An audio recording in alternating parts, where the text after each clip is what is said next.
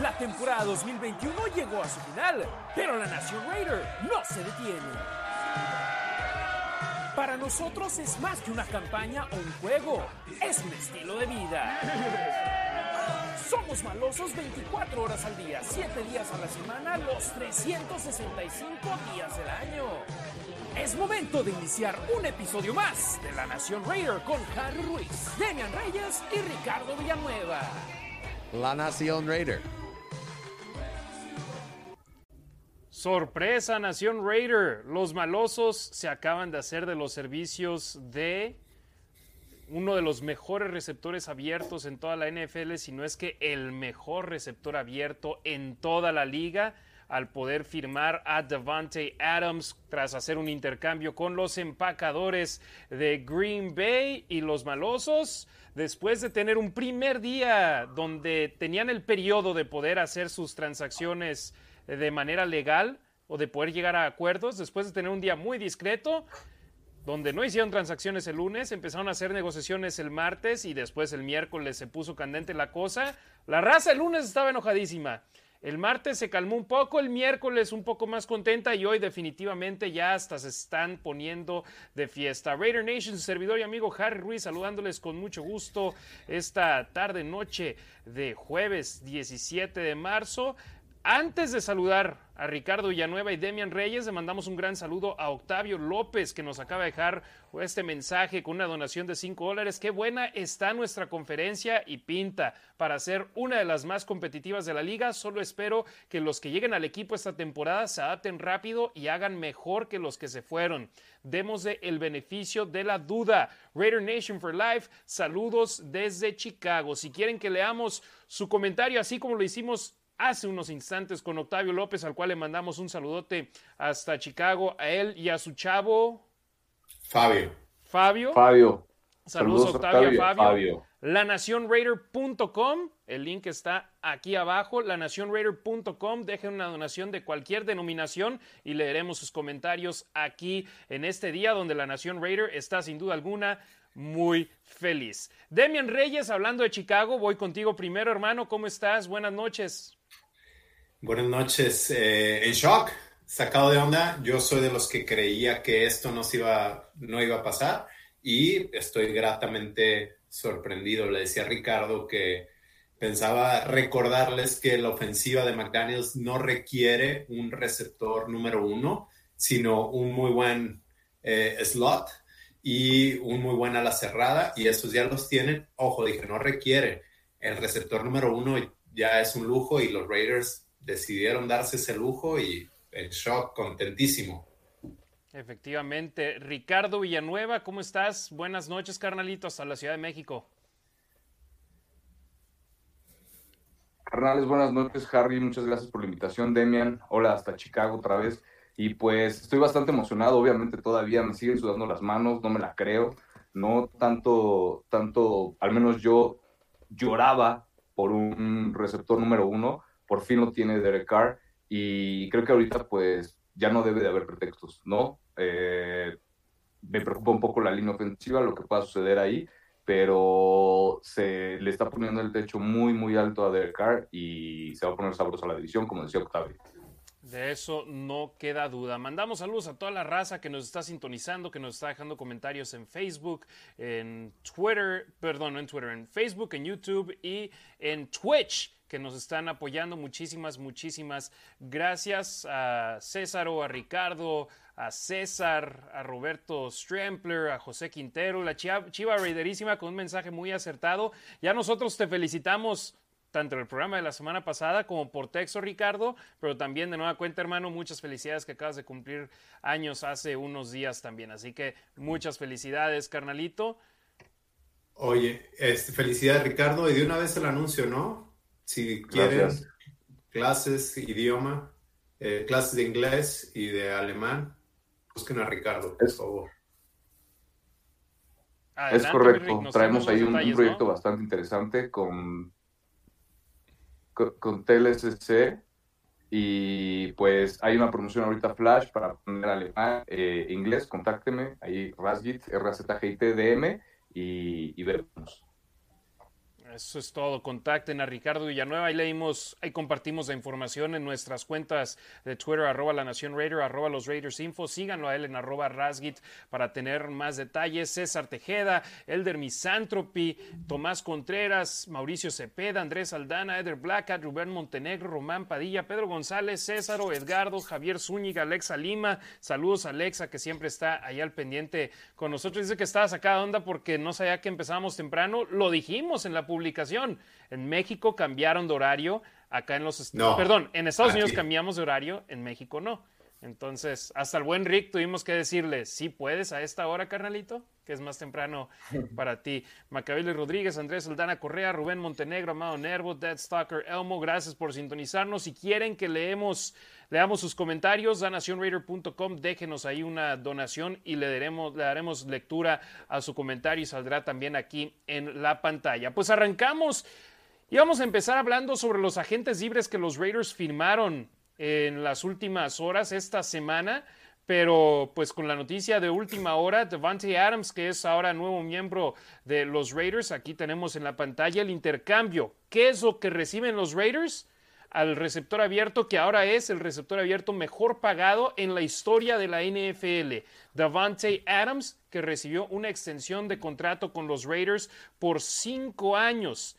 Sí, lo escuchó usted bien. Cinco años le pagaron el conjunto negro y plata antes de siquiera jugar un partido con ellos y es un contrato que tiene un valor total de 141.25 millones de dólares, un promedio de 28.25 millones de dólares por temporada.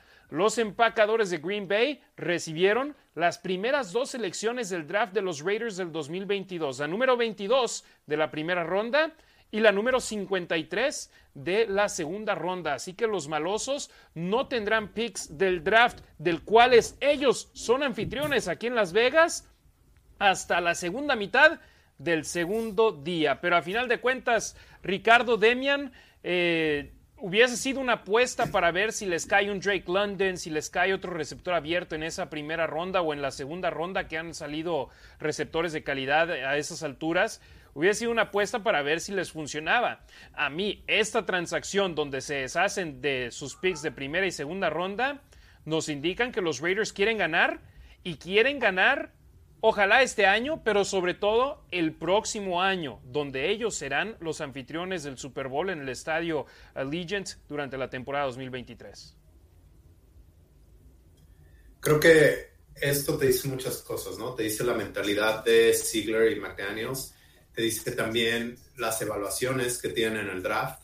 Yo sí creo que pudieron haber encontrado una buena joya, obviamente pues con el precio de, un, de un novato mucho más barato y pudieron haber utilizado ese dinero en otro lado. Por eso no creí que se fuera a dar, pero estoy contentísimo. Creo que, creo que, como dices, están, están apostándole este año, sobre todo al siguiente, pero están, quieren competir vimos que los Chargers y los Broncos hicieron movimientos y quieren competir con ellos, no se están quedando atrás. Efectivamente, Ricardo Villanueva, te vi con una sonrisa oreja a oreja cuando te conectaste al stream Devante Adams, que ha tenido temporadas increíbles de más de mil yardas, cinco veces elegido al tazón de los profesionales, dos veces elegido al equipo ideal de la liga como All Pro. Devante Adams, ¿qué, qué, qué opinión te tiene?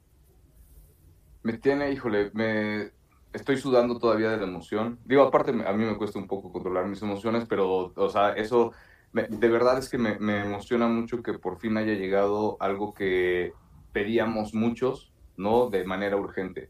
Sé que hay obviamente otras áreas de, oportunidad, ¿no? Como la línea ofensiva que se tiene que atacar definitivamente, pero esta mejora de, de esta llegada de Davante Adams a los Raiders eleva automáticamente el nivel tanto de Darren Waller como, o el valor, ¿no? De alguna forma dentro del campo de Darren Waller y de Hunter Renfro, ¿no? De entrada, ¿no? Tener a ellos tres en, en, en, en una jugada, ¿no? Pues, ¿qué haces? ¿no? ¿Qué haces con, con, con, esas tres armas, al menos en, eh, en, una situación de pase? ¿no? Falta obviamente otro receptor.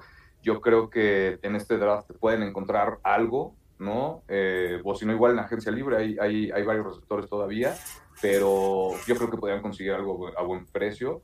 Pero pues, híjole, de entrada ya, esta es una mejora totalmente automática. Creo que pone al nivel, a un nivel más competitivo, definitivamente, porque los Raiders se estaban quedando atrás, se estaban quedando bastante atrás. Por eso la Nación Raider estaba muy, muy molesta de alguna forma de que no habían hecho nada y pues tómala, ¿no? De alguna forma, ahorita los Raiders ya elevaron, y no, no hemos hablado de las otras contrataciones. Hemos dedicado, le hemos dedicado ahorita el programa nada más hablando de Davante Adams, ¿no? Entonces hay que ver todo lo que, todo lo que ha pasado y todo lo que falta, ¿no? Porque todavía falta el draft. Entonces, pues se pone bastante, bastante, bastante interesante la división y me encanta que los Raiders estén en este nivel. Sí, en la descripción del programa puse Nación Raider. La semana pasada les dijimos, hay que ser pacientes. ¿Lo fueron?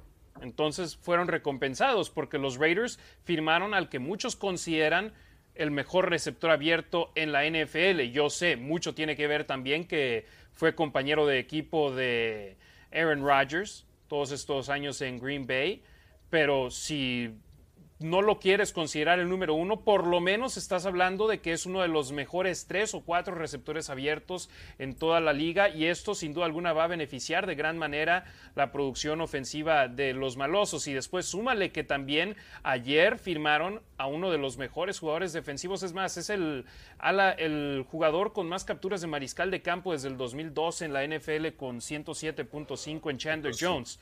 Suman a dos jugadores de gran calidad en esta franquicia de los Raiders en un espacio de 24 horas o ponle tú 36 horas. Y es por eso que yo decía, nosotros no estamos dentro de las oficinas donde están negociando contratos, donde están negociando posibles intercambios, donde están hablando con otros equipos y con jugadores y agentes.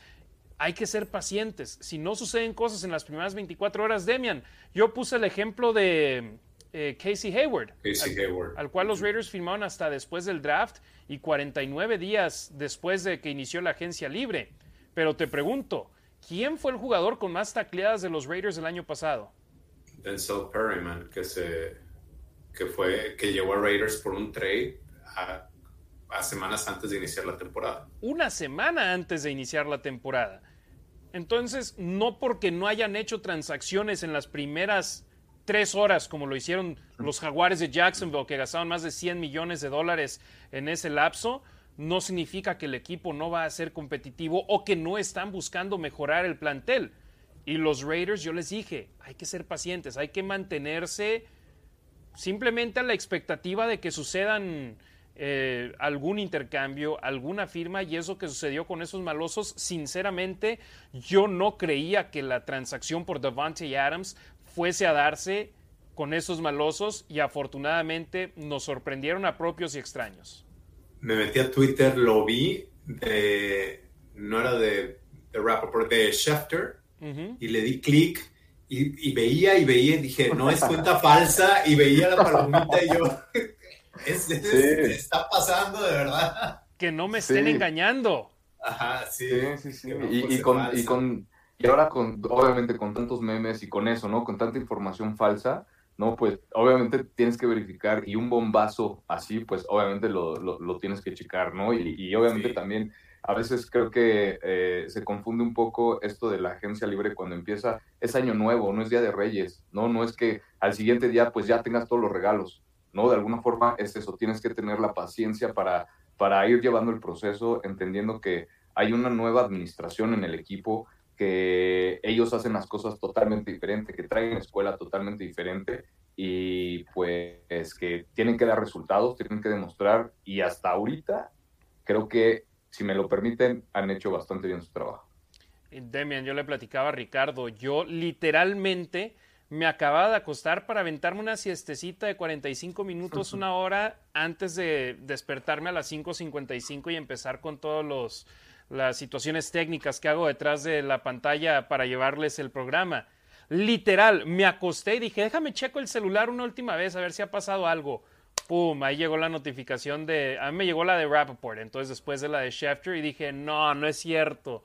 Y lo mismo, tienes que verificar que más gente esté hablando de lo mismo y no sea una cuenta falsa, como les advertimos que hay varias alrededor que, te dicen que están sucediendo cosas que ese no es el caso. Entonces, fíjate las estadísticas de Devante Adams, la campaña pasada, récord personal y récord de los empacadores de Green Bay, 1553 yardas en 123 recepciones, disputando 16 juegos.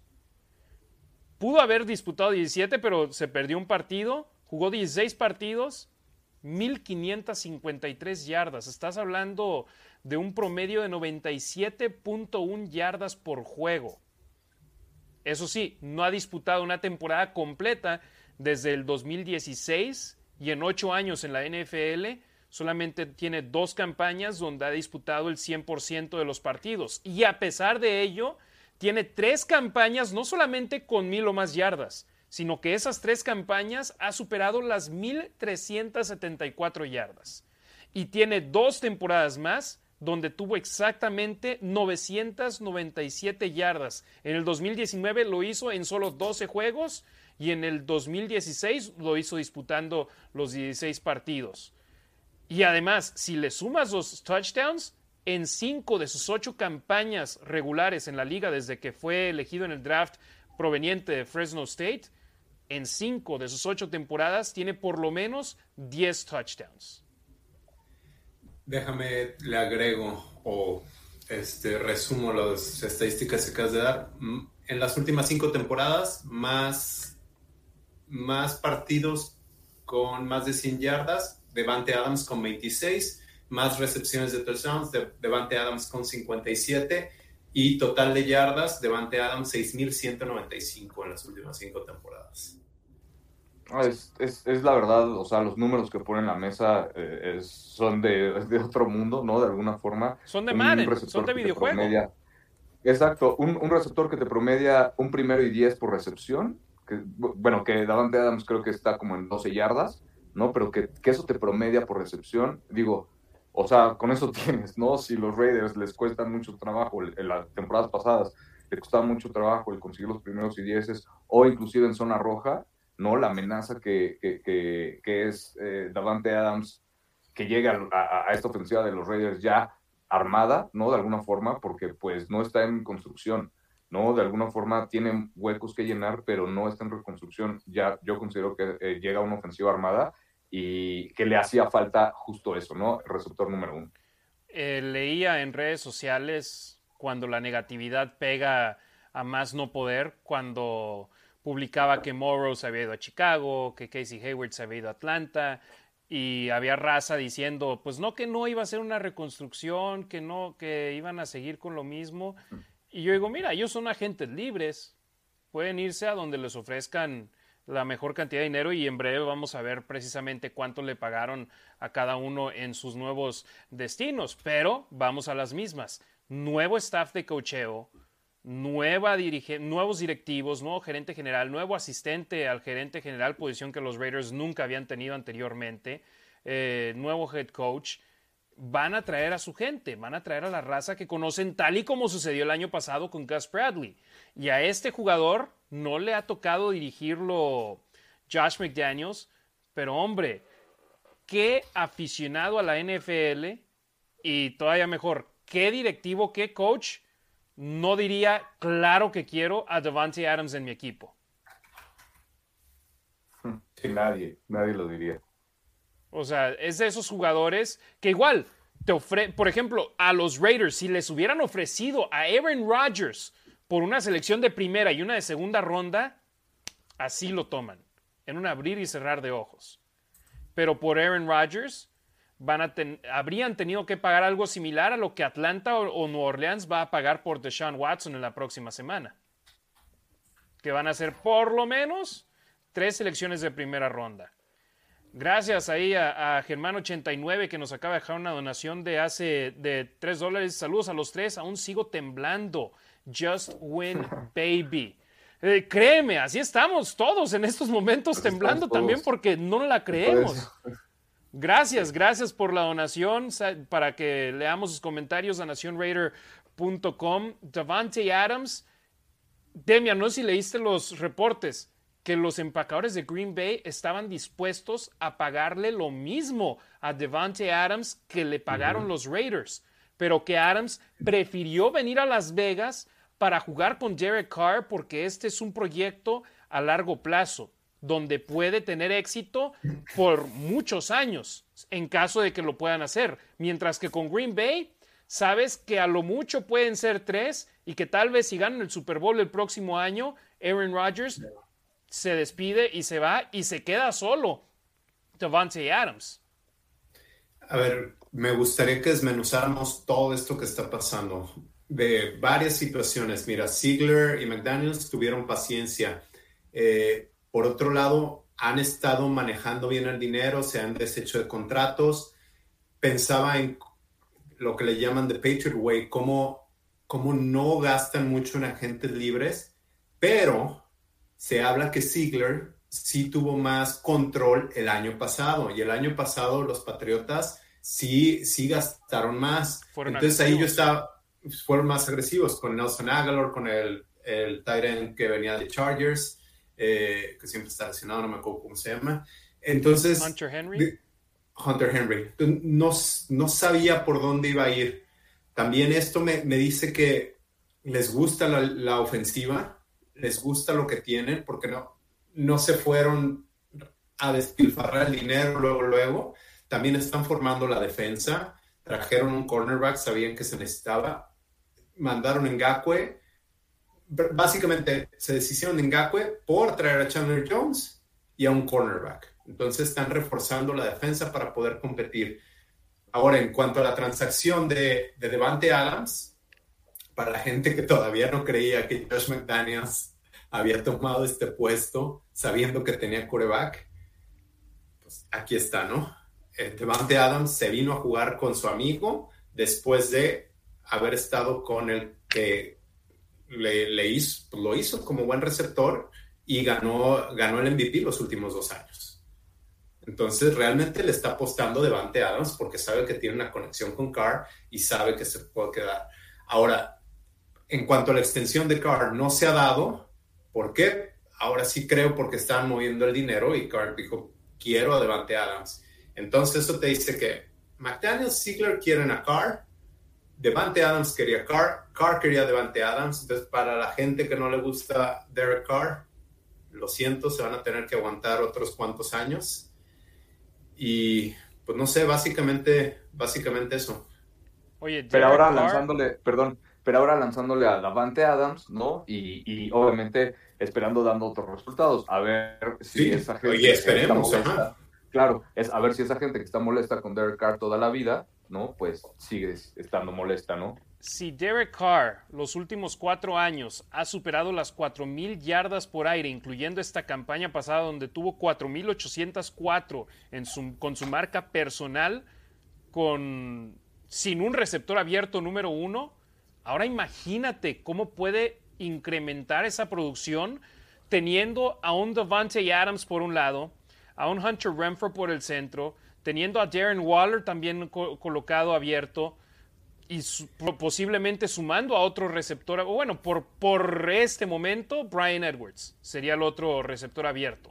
Pero o Foster Moreau, Darren Waller, Devante Adams y Hunter Renfro o Brian Edwards. Y además tienes la amenaza de ataque terrestre con Josh Jacobs y Kenyon Drake. Imagínate qué difícil va a ser poder cubrir a una defensa de esa manera. Y ojo, con la ofensiva, y lo hablaba, ¿quién era? Este, ay, no era Johnson, el Bowden, se llama Bowden, el, el corredor que trajeron, el que llegó con el jersey, que su abuelo era Pitts. Ajá, que su abuelo era Pitts, el que jugó para Raiders. este, está diciendo lo que les hemos comentado aquí y ya se ha hablado mucho, cómo la ofensiva de McDaniels te muestra algo pero puedes hacer 10 cosas diferentes con la misma formación. Entonces ahora puedes hacer 10 cosas diferentes con la misma formación y ahora con Hunter Renfro, Waller, Adams, Jacobs, Moreau, abres a, Drake. Ajá. Me, me, gusta, me emociona, me entusiasma. Y Derek Carr es, es, es, un, es una ofensiva muy similar a la que tenía con Musgrave. Donde fue más productivo durante su carrera en lo que va de la NFL, que para ambos es de ocho años, tanto Davante como Derek Carr siendo elegidos en el draft del 2014. Mira, ya me estoy frotando las manos. Hice un stream rapidito después de que se dio a conocer la noticia. Estuve al aire como 15 minutos, ahí algunos comentarios y había gente, ya, ya estoy ansioso de que inicie la temporada. Y yo pensando, 17 de marzo. Faltan cinco meses para que inicien los juegos de pretemporada y prácticamente medio año, seis meses para que inicie la campaña regular, pero la expectativa para la Nación Raider después de que vieron la semana pasada a sus rivales armarse con Khalil Mack llegando a los Chargers, con Russell Wilson llegando a los Broncos de Denver, ahora llega el momento donde los Raiders no solamente dan un jab, sino también rematan con un gancho al hígado diciendo, ok, ya reforzamos a nuestra defensa y sí, se ve padre Chandler Jones y Max Crosby. Ahora sumamos a un Devante Adams donde está la cosa espectacular. ¿Les parece si vamos con lo que originalmente íbamos a empezar el programa de hoy, muchachos? Adelante, Harry, claro. En el orden en el que íbamos a platicar antes de que los Raiders nos deshicieran nuestro guion, nuestro script, nuestro rundown, era que Max Crosby firmó una extensión de contrato la semana pasada eh, que sumado al dinero que tiene aún de su contrato de novato, tiene ahora 98.98 millones de dólares que serán repartidos entre los próximos cinco años. ¿Y qué número utiliza, Ricardo? 98.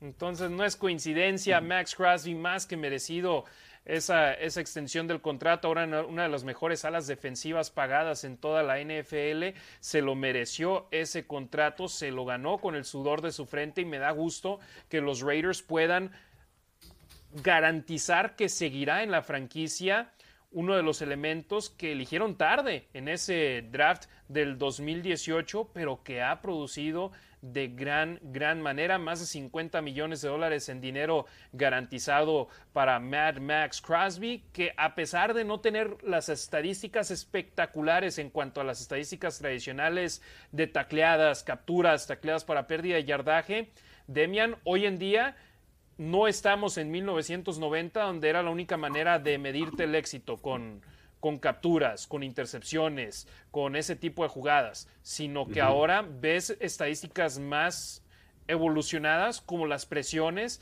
y la manera que afectas al juego con obligando al quarterback a tener que deshacerse el balón temprano y Max Crosby es uno de esos jugadores que cambian el juego completamente.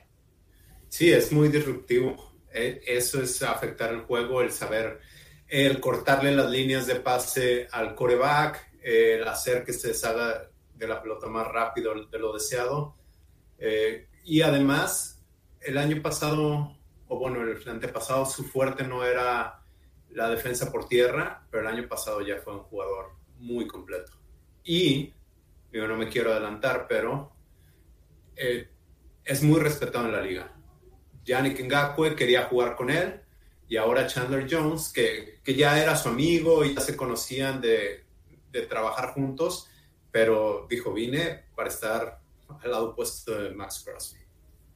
Así es, Max Crosby. A mí me tocó estar en los entrenamientos del Tazón de los Profesionales acá en Las Vegas y publiqué un video en Twitter donde estaba trabajando junto a TJ Watt, que acaba de imponer la marca de más capturas de mariscal de campo en una temporada en el 2021 y donde durante una pausa donde estaban trabajando otros, otras unidades, otros grupos en el campo, él y TJ Watt estaban compartiendo conocimiento y eso me llamó la atención. Dije, hombre, el año anterior, en el 2021, en la pretemporada, estábamos hablando de qué padre que Van Miller lo considera para tenerlo en su campamento de pass rushers, de jugadores que ponen presión al quarterback. Este año estás hablando sobre no solamente ir a un campamento con jugadores de otros equipos, sino que está ya considerado entre los jugadores top de toda la NFL en su posición, no solamente por expertos y aficionados, sino también por esos jugadores top. Ricardo, los Raiders, creo que en dos años este, esta extensión de contrato va a ser considerada como una ganga para ellos. Sí, sí, totalmente de acuerdo. Y hay un, hay un dicho en inglés, creo que, corríjanme si estoy mal, game recognizes game, ¿va por ahí? Sí. No, en, en, español el juego reconoce el juego, ¿no? Entonces es un poquito lo que está hablando Harry, que los jugadores que son buenos ¿no? Reconocen el, lo buen jugador que es Max Crosby, que los Raiders obviamente aprovecharon para extenderlo con, para mí es obviamente una demostración de respeto, ¿no? El justo cerrarlo en 98.98 por el número, para un jugador es muy importante el número. Eh, o sea, hay, hay, cosas muy personales, ¿no? O sea, de verdad con, con el número, entonces creo que, que bien merecido, ¿no? Obviamente como persona y como jugador ha demostrado, la NFL lo ha reconocido, los números ahí están y pues obviamente la adición de Chandler Jones también va a elevar definitivamente el juego de, Max Crosby, ¿no? Esa competitividad, esos tips de alguna forma que, pueden intercambiar día a día, o sea, si están haciendo un campamento, ¿no? Para intercambiar tips ahora de alguna forma durante la pretemporada, lo va a tener Max Crosby, ¿no? Entonces, me parece algo bastante interesante porque esa sabiduría que le puede también transmitir de alguna forma Chandler Jones a, a, Max Crosby, ¿no? Porque pues Crosby es un jugador bastante joven todavía, creo que se puede poner bastante, bastante interesante. De eso no me queda duda y me da muchísimo gusto la Raider Nation y sobre todo un jugador como él. Eh, me ha tocado mí, lo voy a quemar. Eh, Derek Carr, cuando fueron las prácticas informales en los parques, me tocó ver a jugadores como Alec Ingold, que acaba de partir de los Raiders, pero que ha hecho que siempre que está en Las Vegas y se topaba gente con él, siempre firmaba autógrafos, se tomaba fotos y todo. Ese mismo año Damon Arnett, que obviamente ya no está en el equipo, pero Darren Wilder se tomaba fotos con todos, firmaba autógrafos. Eric Harris que decía distanciamiento social, pero nos tomamos una foto seis pies aparte. Le digo, no, todo dar con que podamos platicar y todo está padre. Derek Carr él terminaba y se iba casi corriendo a su auto y si un niño lo perseguía, ya casi sobre el carro firmaba un autógrafo. Max Crosby atiende a la raza de gran manera y se ha portado. Es más, Demian, tú y yo nos conocimos en una firma de autógrafos donde sí, pagamos por conocerlo, pero era un evento de ese tipo y que garantizaba que íbamos a poder conocer a Max Crosby. Y desde entonces me ha tocado topármelo un par de veces más y se ha portado a todo dar y topármelo como aficionado yo, ¿eh? no digamos yo trabajando, sino como aficionado y va, firma autógrafos, se toma fotos, trata a la gente de gran manera y es este tipo de jugadores a los que tú dices, si producen el campo y trata a la raza de esa manera, que sigan en el equipo por muy buen tiempo, ¿no? Y entonces Derek Carr, ¿no? No, sí, también, pero, pero te digo, a mí me da mucho gusto más por este otro tipo que, que atiende a la Raider Nation, de esa manera. Perdón, Ricardo, ibas a decir algo.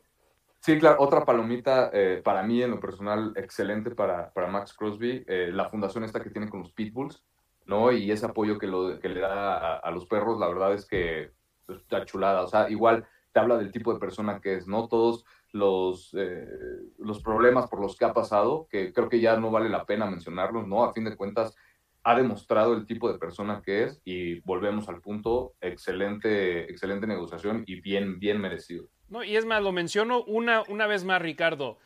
El día que firmó su extensión de contrato cumplía dos años de sobriedad. O sea, el 11 de marzo. qué, qué, gran día para, para él y qué bueno que, que lo pudo disfrutar de esa manera y celebrarlo firmando su extensión de contrato y demostrando que puedes sobrellevar cualquier situación que tengas frente a ti. Así que Max Crosby, Raider, por la temporada 2022, en el último año de su año de contrato, 23, 24, 25 y 26 en esta extensión de contrato casi valorada en 100 millones de dólares. Así que 95 millones de dólares en dinero nuevo, casi un poquito más de 50 millones de dólares en dinero garantizado y lo mejor para él está en Nevada, entonces no le quitan esos impuestos estatales que en, California le hubieran quitado bastantito de lo que hubiese ganado. ¿Algo más que quieran hablar de Crosby? Adelante, Demian. No, de Crosby no, de tu situación con Carr. Eh, yo lo único que digo es que no sabemos lo que están viviendo en ese momento, ah, no sabemos si tienen algún problema personal o si tienen una cita simplemente. Digo, no sé si era todos los días, pero también alguien ya que es estrella sí necesita darse un espacio, si no, o sea, claro, y, yo lo entiendo. Y dos, cuando yo lo conocí en Green Bay, después del partido contra, contra Packers, donde soltó la pelota en la zona de anotación, estuvo afuera no sé, todo el tiempo que estaban los camiones prendidos, esperándolos y tomándose fotos con los niños. Y digo, supongo que algún adulto, pero la idea era de estar con los niños y ahí estaba. Nada más, pues, perspectiva de los dos lados. Y, y, no lo digo por ti, sino para que la gente sepa, pues te puede pasar en cualquier momento.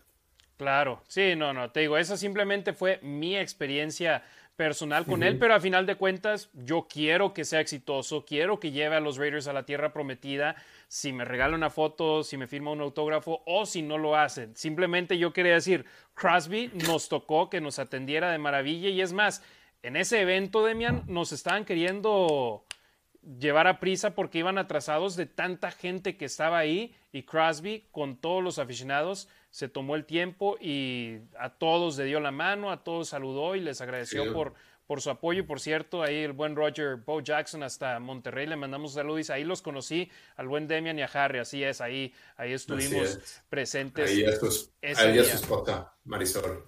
Así es. Eh, antes de cambiar de tema e ir ahora con la agencia libre y los jugadores que han firmado los Raiders, mandamos saludos a Camilo Vázquez que se suscribió a nuestro canal de YouTube. Ya sobrepasamos los 600 suscriptores, así que estamos cada vez más cerca de los mil suscriptores donde ya podemos empezar a recibir super chats de esa manera. Así que por favor, Raider Nation, compartan nuestro canal y, deje, y ayúdenos a seguir creciendo este proyecto. Si, nos, si se suscriben a YouTube mientras estamos en vivo en el programa, aparece... Eh, ¿Qué jugador era? Me parece era Brian Edwards. Sí, Brian Edwards ahí con, con, el bailecito y sale su nombre también en la pantalla. O si se suscriben también a nuestro canal de Twitch, twitch.tv, diagonal La Nación Raider, también aparece ahí un monito bailando para ustedes con su nombre. Así que apóyenos en todas nuestras plataformas. Ya hablamos de Devante Adams, ya hablamos de Mad Max Crosby con su extensión. Vayamos ahora con los jugadores que llegan como agentes libres al equipo. No sin antes mandar saludos a la raza que nos está sintonizando rápidamente y que aquí he visto que dejan muchos eh, calendarios, comentarios, perdón. Live Fox, saludos a Like que siempre está al pendiente. Aarón Villafaña, Oscar Áviles, Elías Chirinos, eh, Burios, saludos a Burios, Juan Carlos Anaya, Sergio Lynch, Radio Nation Costa Rica, saludos al buen Harley que siempre está al pendiente, eh, Macabeli Rodríguez, Gerardo Samuel Holguín, Carlos del Valle, Moisés Jiménez, Mon Llanes de Villanueva, dice saludos, mándenme saludos, besos a Rasgit. Muchas, muchos besos a mi esposa que, que está aquí al lado, me debe la tinga de mi cumpleaños, la cochinita, perdón, de mi cumpleaños pero le mando un beso muy cariñoso. Pero ese se mochó con el pozole, ¿no? Ese fue mi mamá, ah, que por ahí espero que también esté, pero híjole, que me tuve que comer dos platotes de pozole, entonces con eso les digo todo. Estuvo excelente. gracias, gracias a Miguel Guluarte que se acaba de suscribir a nuestro canal de YouTube, youtube.com diagonal La Nación Raider. Es facilísimo, simplemente presionenle suscribir en le pican también a la campanita para que siempre reciban las notificaciones cuando ya sea estemos en vivo o que publiquemos un nuevo video. Eh, Nagatoshi Olvera, eh, Compa Marines, Juan Cerón, Mario Morrison, Scrappy Martínez, Pablo César Chacón Castro, el buen eh, Robert Bo Jackson, saludos también por supuesto a él, Leonardo García Orozco, Jaime Arzate, Jorge Maya Villa, saludos a él y a toda la banda de Raiders Laguna, Camilo Vázquez, Víctor Esparza, René de Mendizábal, Iván Fernández, Camilo Vázquez, Víctor Hernández, Astrubal Marcano, Eric Eduardo Hernández. Estamos, fíjate, perdimos algunos números de audiencia cuando dejamos de transmitir en Twitter para estar en esta nueva plataforma donde podemos tener este, esta mejor imagen visual para ustedes y donde podemos recibir sus donaciones, donde podemos tener la tienda de la Nación Raider. Pero hoy estamos casi con los mismos números de cuando estábamos en Twitter. Estamos en total entre Twitch, Facebook y YouTube cerca de 150 personas viéndonos en vivo. Entonces, gracias, gracias a todos ustedes. Por favor, compartan el contenido para poder estar aquí eh, dándoles eh, todavía más información sobre nuestros malosos. Ya nos fuimos con los comentarios. Vamos ahora con, bueno, Junior Gómez también, saludos que nos está viendo desde Denver y a Pablo César Chacón Castro que se acaba de suscribir a nuestro canal de YouTube. Eh, vamos con los jugadores firmados como Chandler Jones es defensivo, comenzamos con los jugadores a la defensiva, que son los que eh, están en estos momentos aquí en pantalla. Chandler Jones, linebacker externo que viene de la Universidad de, no de la Universidad, perdón, de los Cardenales de Arizona, donde jugó los últimos seis años, firmó un contrato por tres temporadas, 52.5 millones de dólares, de los cuales 34 millones de dólares son garantizados. ¿Qué les parece este contrato? Un poquito más de 17 millones de dólares por temporada para Chandler Jones, 107 y media capturas de mariscal de campo desde el 2012. Eh, lamentablemente en el 2020 sufrió una lesión que lo dejó fuera después de la semana número 5 por el resto de la temporada y después regresó este 2021 y tuvo una temporada con 10 y media capturas de mariscal de campo. Lamentablemente, 5 llegaron en la semana 1 y en el resto de los juegos tuvo cinco y media.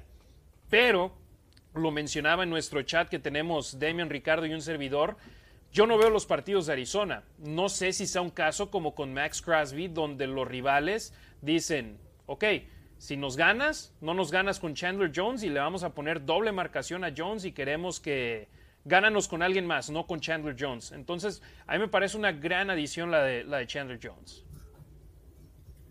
Sí, de acuerdo. Eh, como ofensivo tienes que tratar de eliminar a algunos jugadores, por ejemplo, a Mac, en nuestro caso a Max Crosby o ahora Chandler Jones. Entonces, la ofensiva contraria tendrá que decidir a quién le van a hacer el chip o eh, si a quién dejan al, ala cerrada o al running back para cubrirle la espalda al, al quarterback.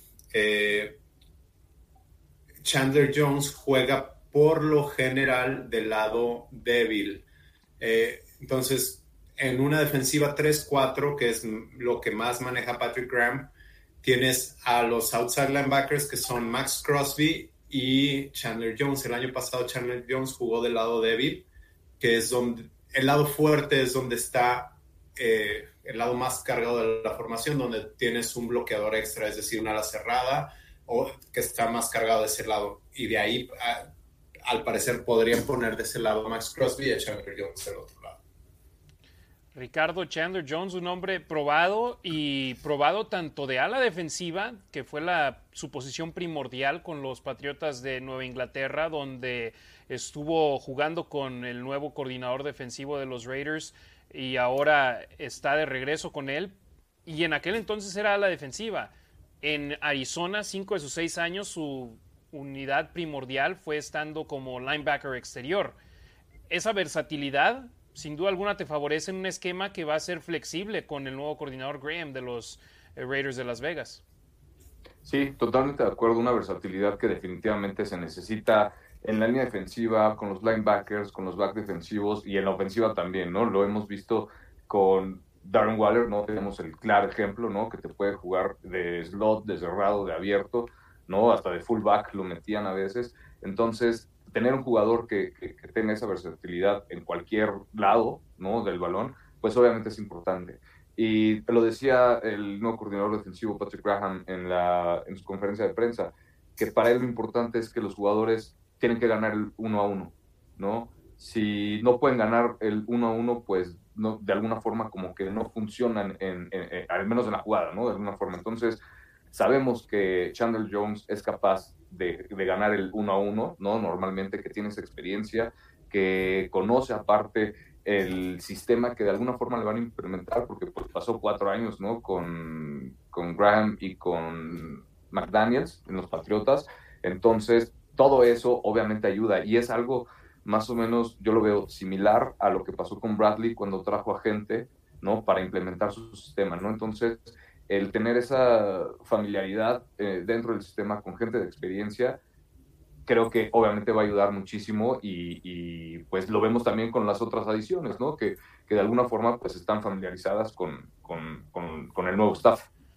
Y algo que me gustó de lo que dijo Chandler Jones, Demian, es que habló sobre Patrick Graham y, y le dijo, no solamente me hablaba sobre lo que sucede en el campo, sino también cosas importantes fuera del campo. Y eso me hizo recordar a mí a Rich Bisaccia cuando estuvo con, con los Raiders y los jugadores hablaban mucho sobre la manera en la cual ese coach impactaba a los jugadores dentro y fuera del campo y sobre todo fuera del campo. Y dijo cosas tan sencillas como enseñarnos a hacernos el nudo de la corbata, mencionó en la conferencia de prensa. Y aparte de hablar sobre Patrick Graham, cuando le preguntaron qué te hizo atractivo venir aquí a los Raiders, lo primero que dijo fue Max Crosby, pero despuesito de él fue mencionar a Josh McDaniels, fue mencionar a Dave Ziegler y mencionar la gran confianza que tiene en la nueva directiva de los Raiders. Y después también, por supuesto, incluyó ahí a Patrick Graham, porque después de que los Raiders firmaron a Jacob Johnson y al corredor que acabas de mencionar hace unos momentos, que no me acuerdo del nombre, eh, aquí lo tenía precisamente. Aquí lo tengo. Eh, Brandon Eh, Bolden. Brandon Bolden. Bolden. Después de firmar a dos jugadores de los Patriotas en la agencia libre, uff, yo, yo hasta de broma puse en, la- en las, en los textos en Instagram y en Facebook. Ahí vienen las quejas de que ese es jugador de los Patriotas en 3, 2, 1, porque sabía que la raza iba a decir, ya nos estamos haciendo los Patriotas de Las Vegas o los Raiders de Nueva Inglaterra y esto y lo otro. Y mira, el simple hecho de tener a Ziegler, de tener a McDaniels y de tener a Patrick Graham, ex Patriotas los tres, hicieron que Chandler Jones en su agencia libre eligiera a los Raiders de Las Vegas. Sí, entiendo la molestia. Los Patriotas los odiamos deportivamente. Pero a final de cuentas, ¿han sido exitosos o no han sido exitosos en las últimas dos décadas? De acuerdo. Sí, Sí, de acuerdo. Entonces, De acuerdo. he ahí la situación. Chandler Jones, sin duda, el agente libre de más renombre que los Raiders han firmado hasta el momento en la temporada 2022. El otro jugador grande que acaban de contratar lo consiguieron por medio de un intercambio. Vamos con más nombres que han firmado los malosos en esta agencia libre al iniciar el año nuevo de la liga, el año 2022. Bilal Nichols, liniero defensivo de los Osos de Chicago, firma un contrato de dos años, 11 millones de dólares, nueve de los cuales son garantizados. Bilal Nichols, jugador joven, jugador que puede seguir desarrollando y que en posibles esquemas de 3-4 que los Raiders pueden implementar con eh, Patrick Graham sería de, de gran utilización, ¿no? Sí, Bilal Nichols mide 6 pies, 5 pulgadas, 265 libras. No, perdón, ese es de Chandler, eh, Chandler Jones. Nichols, 6'4, 313 libras. Él tuvo 8 sacks y 22 quarterback hits en los últimos dos años. Inició 31 juegos en las últimas dos temporadas. En el 2021 tuvo, bueno, fueron 3 sacks. En el 20, 5 sacks. Tuvo 91 91 tacleos, una intercepción y jugó el 64% de los snaps la temporada pasada y puede funcionar como, como inside pass rusher, como tackle defensivo que penetre y pueda atacar al coreback. El año pasado, Ricardo, en la Nación Raider estábamos contentos porque Quentin Jefferson llegó a cuatro capturas de mariscal de campo y en la presión interior los Raiders los últimos cinco años no estábamos acostumbrados a ver a jugadores por el centro poder llegar al mariscal de campo. Está hablando Demian de que Belon Ecos acaba de tener campañas de cinco capturas de mariscal de campo, que si nos emocionamos con Jefferson, me parece que puede ser el mismo caso con Belon Ecos. Sí, totalmente de acuerdo. Son, son números que, que yo creo que igual podría alcanzar y, y, y, tenemos que considerar, obviamente, tenemos que ver todo el panorama completo. ¿Qué va a ser? O sea, yo le auguro obviamente éxito, pero simplemente el pensar de tener de un lado, ¿no? De un extremo a Max Crosby del otro lado a Chandler Jones, pues obviamente, o sea, eso se puede hacer un caos en dos segundos.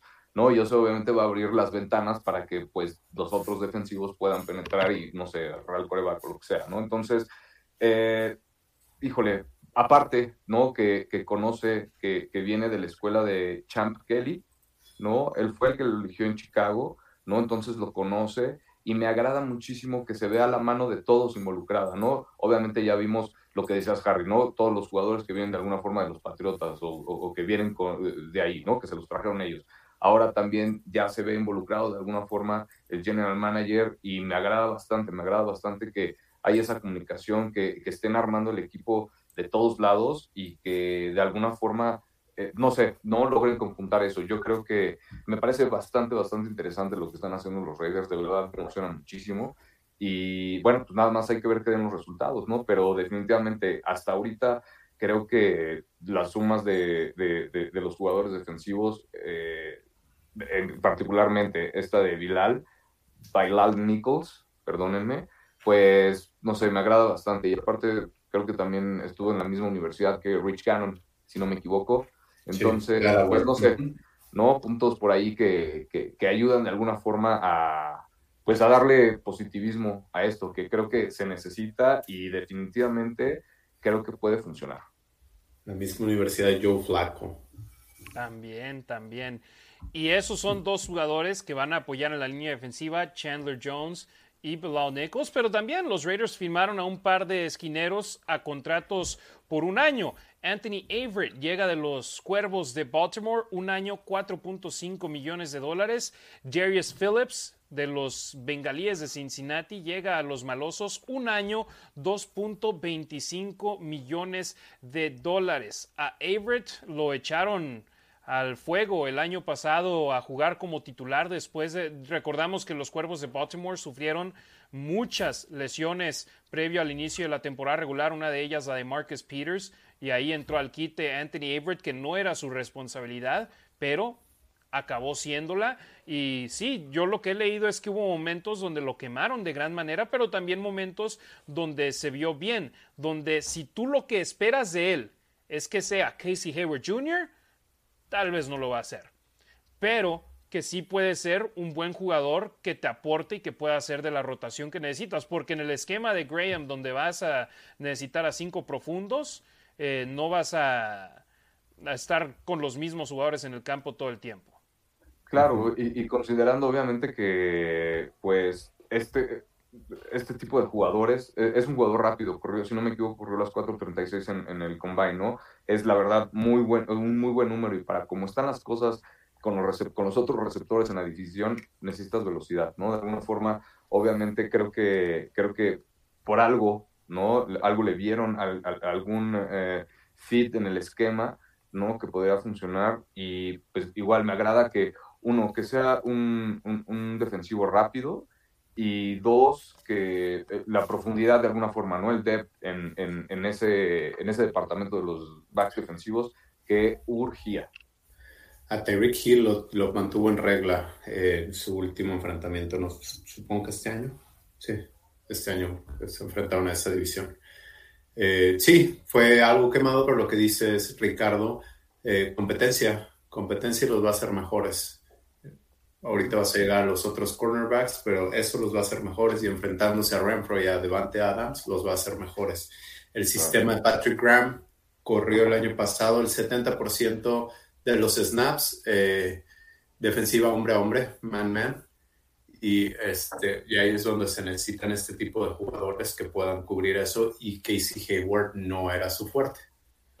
Y, son, y, perdón, se me pasó eso, y son características diferentes, obviamente, ¿no? Casey Hayward no, no, no, no, es un jugador rápido, ¿no? Y, tiene mucha experiencia, ¿no? Pero pues de alguna forma no tiene esta velocidad, juega otro tipo de esquema, ¿no? Este, entonces, pues, o sea, volvemos a lo mismo, hay que ver de alguna forma el panorama completo y entender el tipo de jugadores que son y el tipo de esquema en el que están jugando, Así es, fíjate, nos están preguntando por Rocky Sen. Estamos hablando de los agentes libres en estos momentos. Todavía no estamos hablando del intercambio que realizaron los Raiders con los Potros de Indianápolis. De eso vamos a hablar un poco más adelante. Si quieren que leamos sus comentarios, danacionraider.com, déjenos cualquier tipo de donación y estaremos leyendo sus comentarios aquí en La Nación Raider. Gracias a Tomás Contreras, que nos acaba de empezar a seguir en nuestra cuenta de Twitch. Y ahí vieron al buen Hunter Renfro, indicando que está ya aquí Tomás Contreras siguiéndonos. Si quieren también así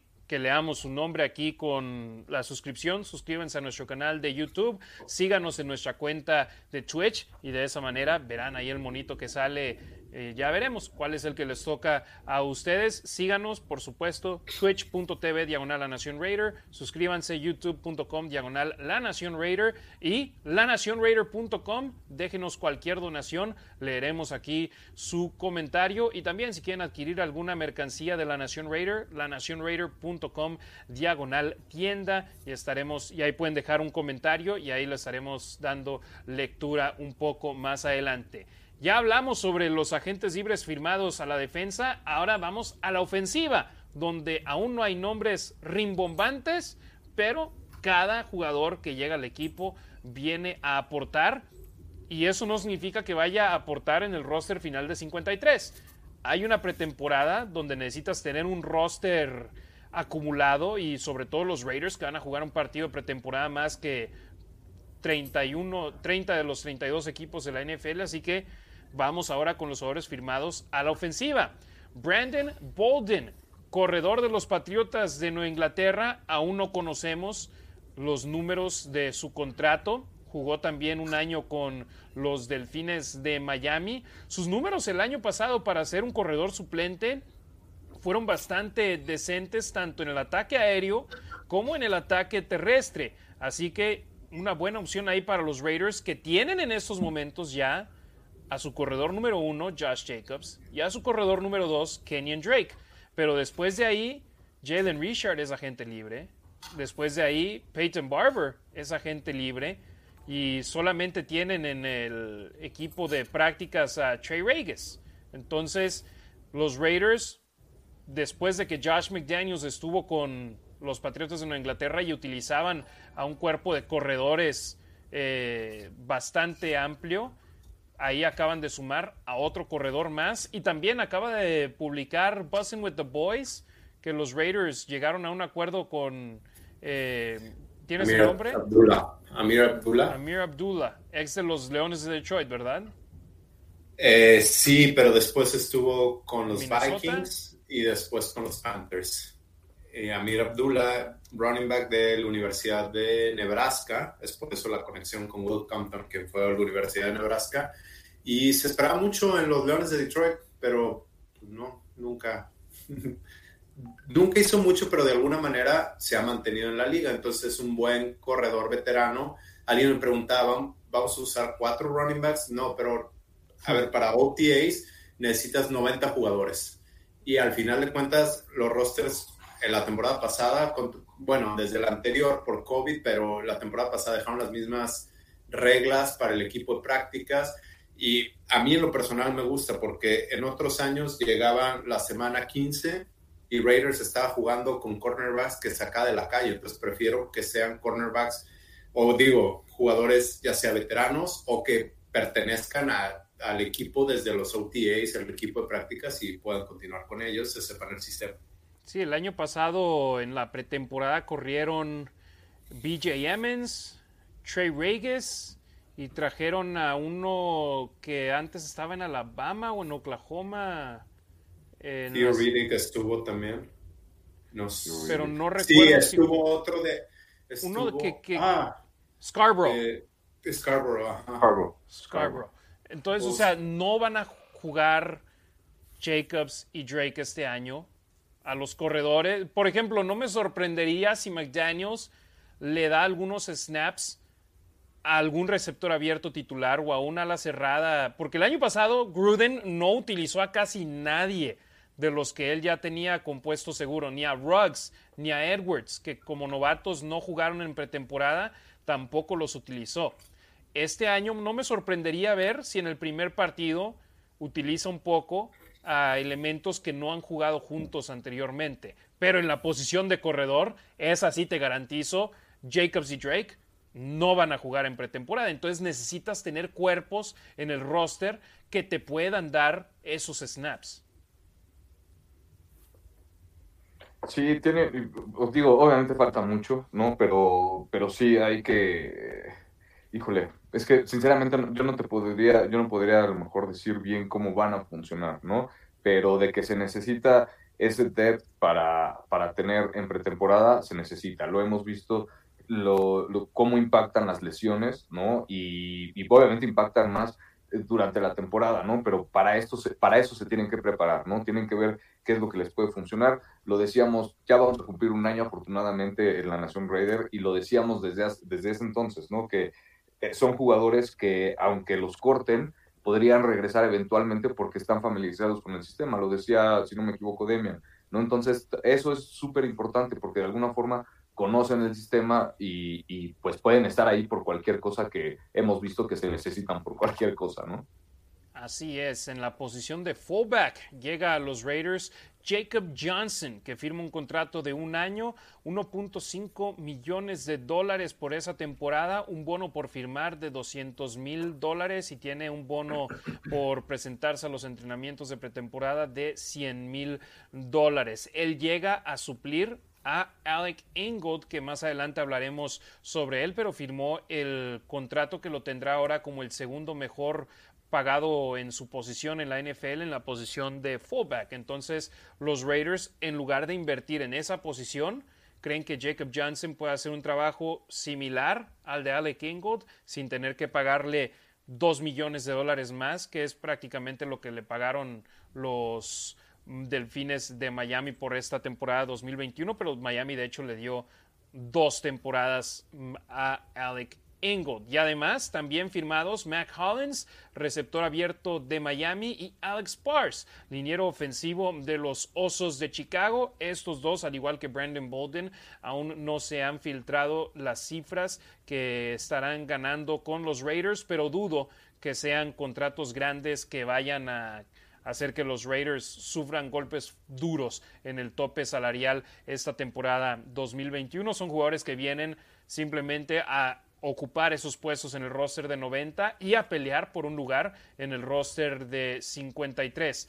El receptor abierto ex de Miami tuvo esa recepción grande en el partido contra los Delfines en la temporada 2020 que puso que le, exacto que puso a Miami en posición para gol de campo para ganar el partido contra los Raiders eliminándolos prácticamente de la postemporada y el chavo de los Osos de Chicago Alex Bars fue simplemente jugador de rotación y me parece que así es como los Raiders si se queda en el equipo lo traían en mente, ¿no? Como el guardia swing o como el tackle swing o hasta de centro podría jugar. De centro ha jugado. Ha jugado a las tres posiciones. Entonces, Me gusta esa contratación. Viene de Notre Dame y al parecer, pues sí, ha jugado bastante. En Notre Dame hasta jugó de tackle derecho, que obviamente es una posición que la Raider Nation tiene en la mira de gran manera porque es el gran hueco que tienen en la línea ofensiva en estos momentos. Entonces, esos son los jugadores contratados a la defensa y a la ofensiva. Simplemente darle un repaso rápido a la defensa. Chandler Jones, Bilal Nichols, Anthony Averett, Darius Phillips, el primero eh, linebacker, segundo liniero defensivo, los últimos dos esquineros. Posteriormente pasando a la ofensiva, Brandon Bolden, corredor, Jacob Johnson, fullback, Mac Hollins, receptor abierto, Alex Bars, liniero ofensivo, y reportan los Boys, Demian, que los Raiders firmaron a...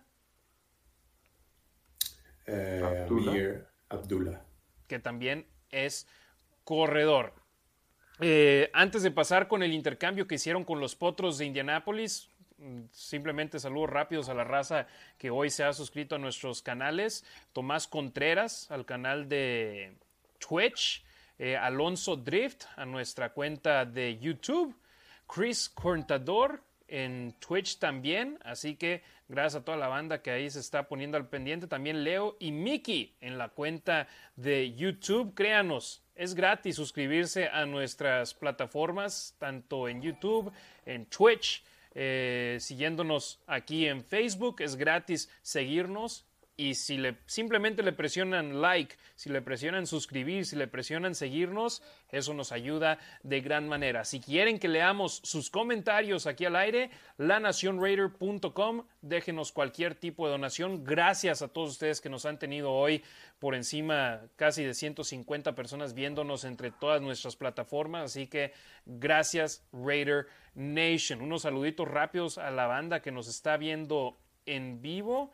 Eh, Iván Fernández, Camilo Vázquez, hermanos Tona Strain, Víctor Hernández, Astrubal Marcano, Eric Eduardo Hernández, eh, Junior Gómez, David Tabaco, Giovanni Vichis, eh, Gabriela Ruiz. Beso hasta Torreón a mi querida madre. Eh, Saludos. Miki Dinero, Macabeli Rodríguez, Raúl Ramírez, eh, Enrique Gómez Arevalo, Cesandre y Méndez. Dice saludos a los tres, pero en especial a Ricardo Villanueva por su pasado cumpleaños número 21. Ah, 21. No, no Cumplí te creas, 21. sí, Gracias, ma. Sí puso la cifra ella, pero yo se la cambié a 21. Ah, sí, tengo 21. Tengo 21. Muchas gracias, ma. Felicidades.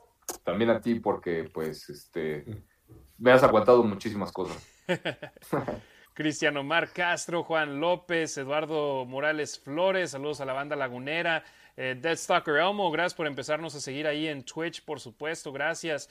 Macabeli Rodríguez, Omar García, Martín Gurrola, Charlie Martínez, Ricardo Arrona, Jorge López, Leonardo García Orozco, Héctor Salazar, Sergio Lynch, gracias a todos ustedes que nos están sintonizando en vivo aquí en La Nación Raider. Gracias a todos ustedes que nos ven de manera diferida, ya después cuando el programa queda registrado en YouTube, en Facebook, en Twitch y a los que nos escuchan por medio de la versión audio de este programa, ya sea en Spotify, en Apple Podcasts o en demás plataformas. Ya hablamos de Devante Adams, ya hablamos de los jugadores firmados como agentes libres a la ofensiva y a la defensiva y ahora hay que hablar sobre un intercambio que a mí personalmente y fíjate, ese, ese es un problema. Puse mi opinión en el tweet, en mi publicación en Facebook, y la raza empezó a tirarle. Y yo, yo de, dije, no des opinión, simplemente da la información. Pero aquí, como podemos hablar, doy mi opinión. A mí me agüitó.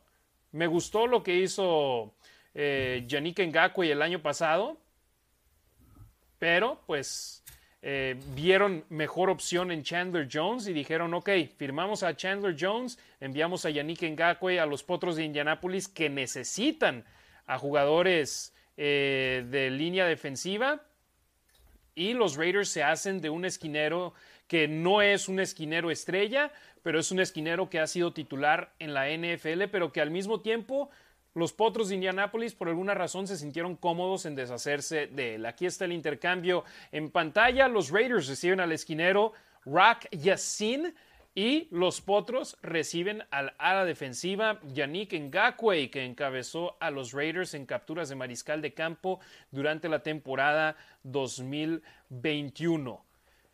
Y es de los pocos jugadores que creo que la estadística es que desde el 2006 solamente tres jugadores de los Raiders han conseguido capturas de mariscal de campo en los dobles dígitos.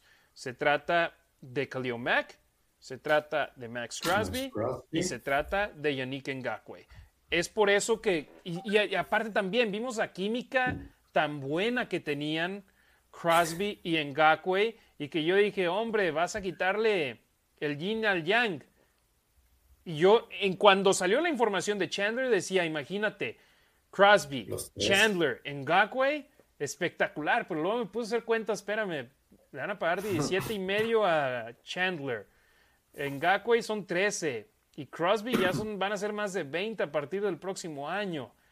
Y dije, ¿cómo va a funcionar eso? Y ya después veo el intercambio y digo, ok, tiene Ah, razón y simplemente es eso. Ven a Chandler Jones como mejor jugador que Yannick Ngakwe.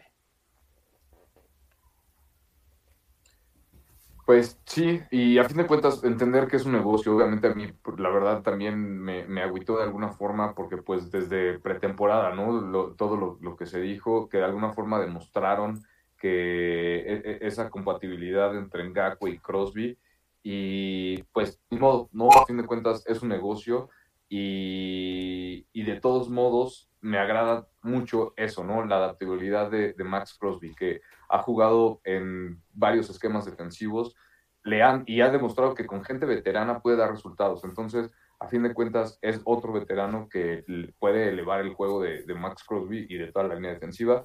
Y pues sí, no, ni modo, te digo, la verdad es que Ngakwe, desde que dijo que, que quería ser Raider y todo eso, la verdad, pues me animó, ¿no? Me animó muchísimo, qué lástima que se fue, pero, pero pues ni modo, es algo amargo, es algo más o menos como de Khalil Mack, más o menos, ¿no? Pero pues ni modo, ahora a, a jugar con lo que se tiene y lo que se tiene es bastante bueno.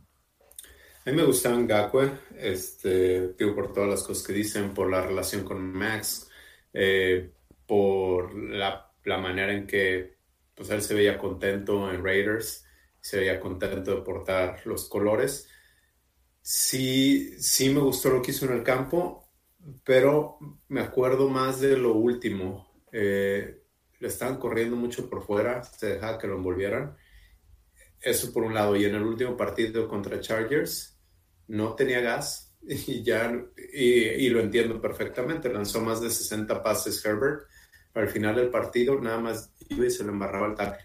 Ya no tenía por, o sea, ya no tenía para, para más no estoy diciendo que por eso que bueno que se fue, no, sí me gustaba, pero es de lo que más me acuerdo al último. Me acuerdo de sus sacks más como, más como de Crosby hace uno o dos años, que eran como esporádicas. El primer año Crosby tuvo más de 10 sacks, pero al fin 15 segundos después de la jugada, porque Pat Mahomes seguía extendiendo la jugada, que cuenta, pero no era tan disruptivo y aquí como que las de Ngakwe me parecieron como que una por aquí, una por acá, y al final de la temporada como que se, me estuvo apagando. Sí, no fue constante como hubiésemos preferido, pero a final de cuentas, te digo, a mí me gustaba que teníamos, en lugar de tener a Crosby y a Farrow como lo tuvimos en el 2019 y 2020, teníamos a Crosby y a Yannick Ngakwe y entre los dos generaban caos y abrían espacios por el centro también que hacían que se le fuesen menos complicadas las cosas a un Quentin Jefferson, a un Jonathan Hankins. Entonces, insisto, me dolió, claro. Y, pero al mismo tiempo entiendo por qué hacen esta transacción los Raiders y pocos son los jugadores ahora en franquicias deportivas que siguen todas sus carreras en el mismo equipo. Y pobre Ngakwe, que es su quinto equipo en los últimos seis años. Sí. y, tiene, 26 años. Y está chavo. Exacto.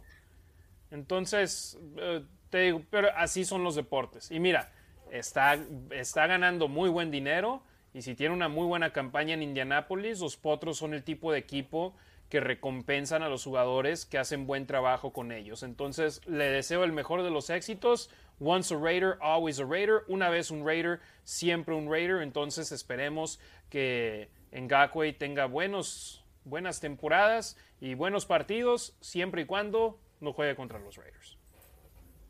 Oye, Tayford acaba de publicar su columna. Dice que el, trade por Devante Adams cambia todo y ahora los Raiders son contendientes al Super Bowl.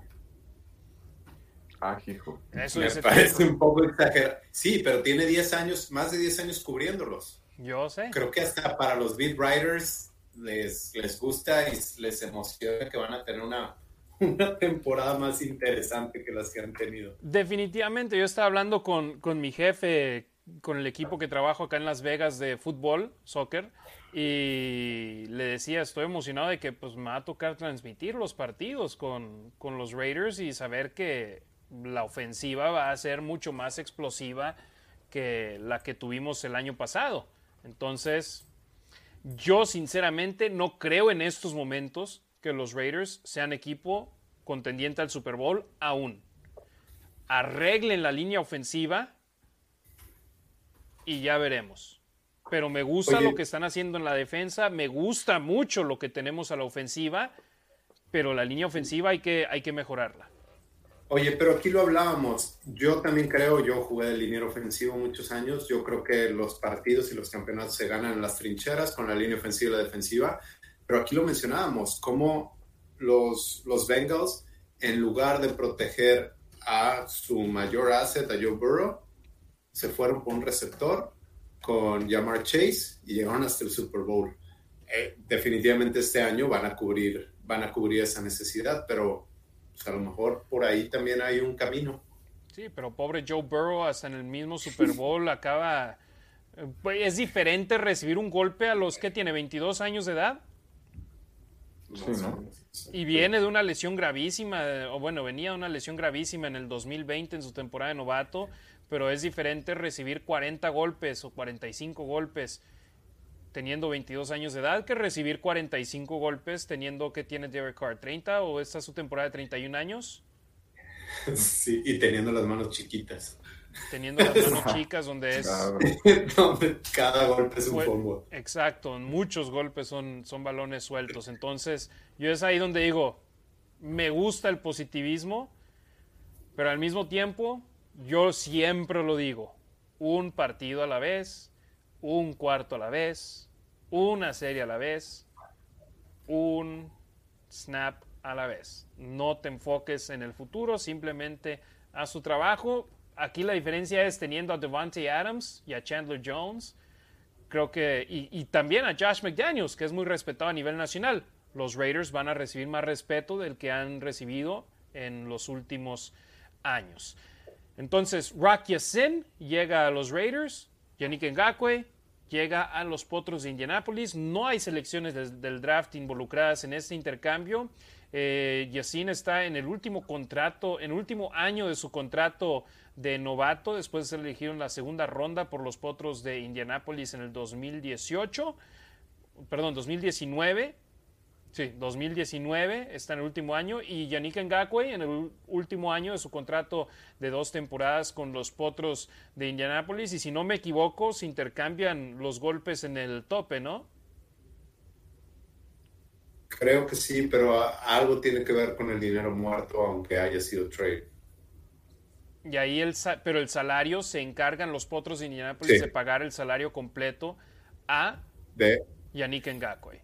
Y, es por eso, los Raiders el salario de novato de, novato que es, que es menor y es por eso que dicen que prácticamente los Raiders mandaron a Ngakwe y reciben a Chandler Jones y a, y a un cornerback que según, está escuchando un podcast esta mañana, creo que fue el de Q, alguien preguntó qué opinaban de Brock Yassin a un beat writer de, de los Colts y dijo que es un cornerback número dos en el mejor de los casos, pero es, es sólido, pero, pero no esperen que sea un shutdown corner. Un Casey Hayward, un Namdi Asamoah.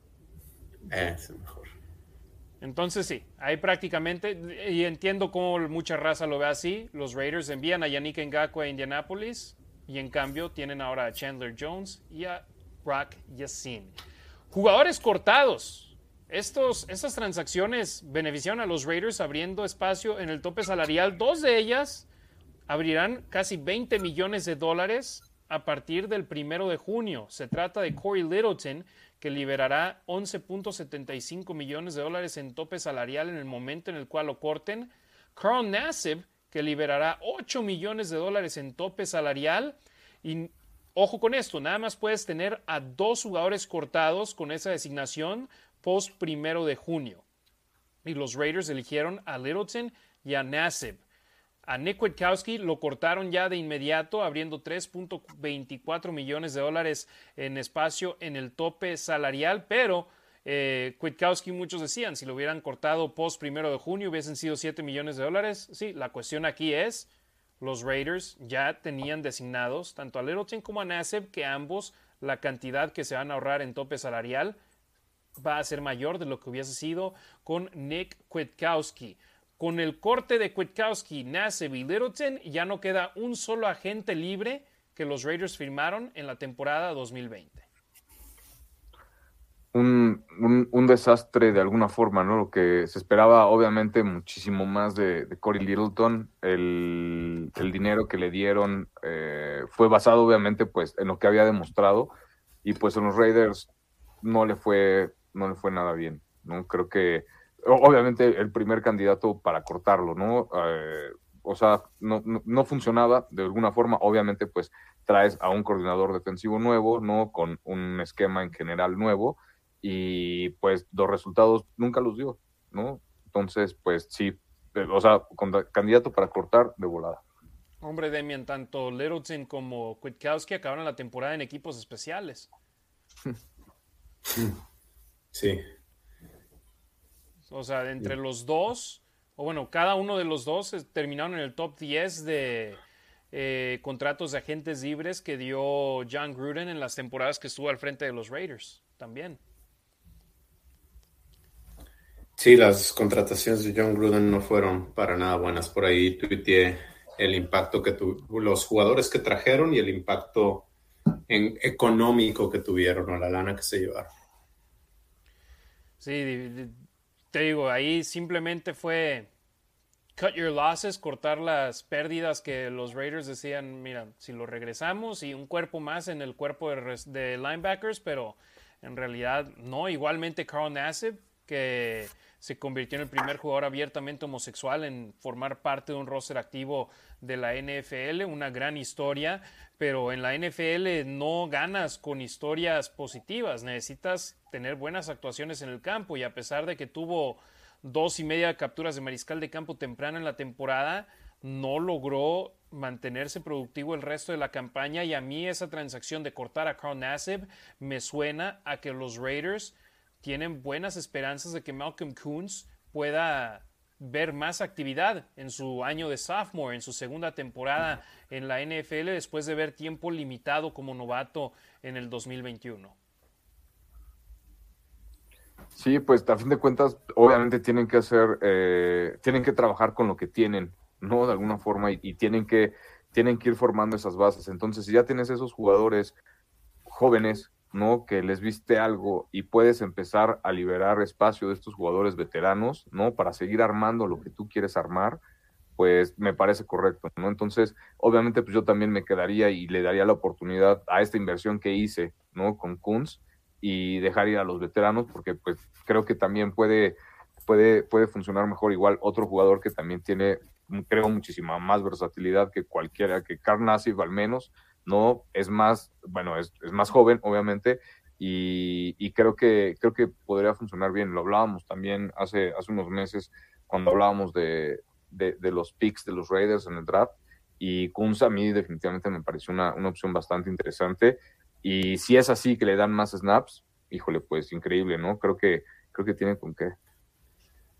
Esperamos que sí. Yo creo que es una buena oportunidad de aprender detrás de Chandler Jones y de, y de Crosby.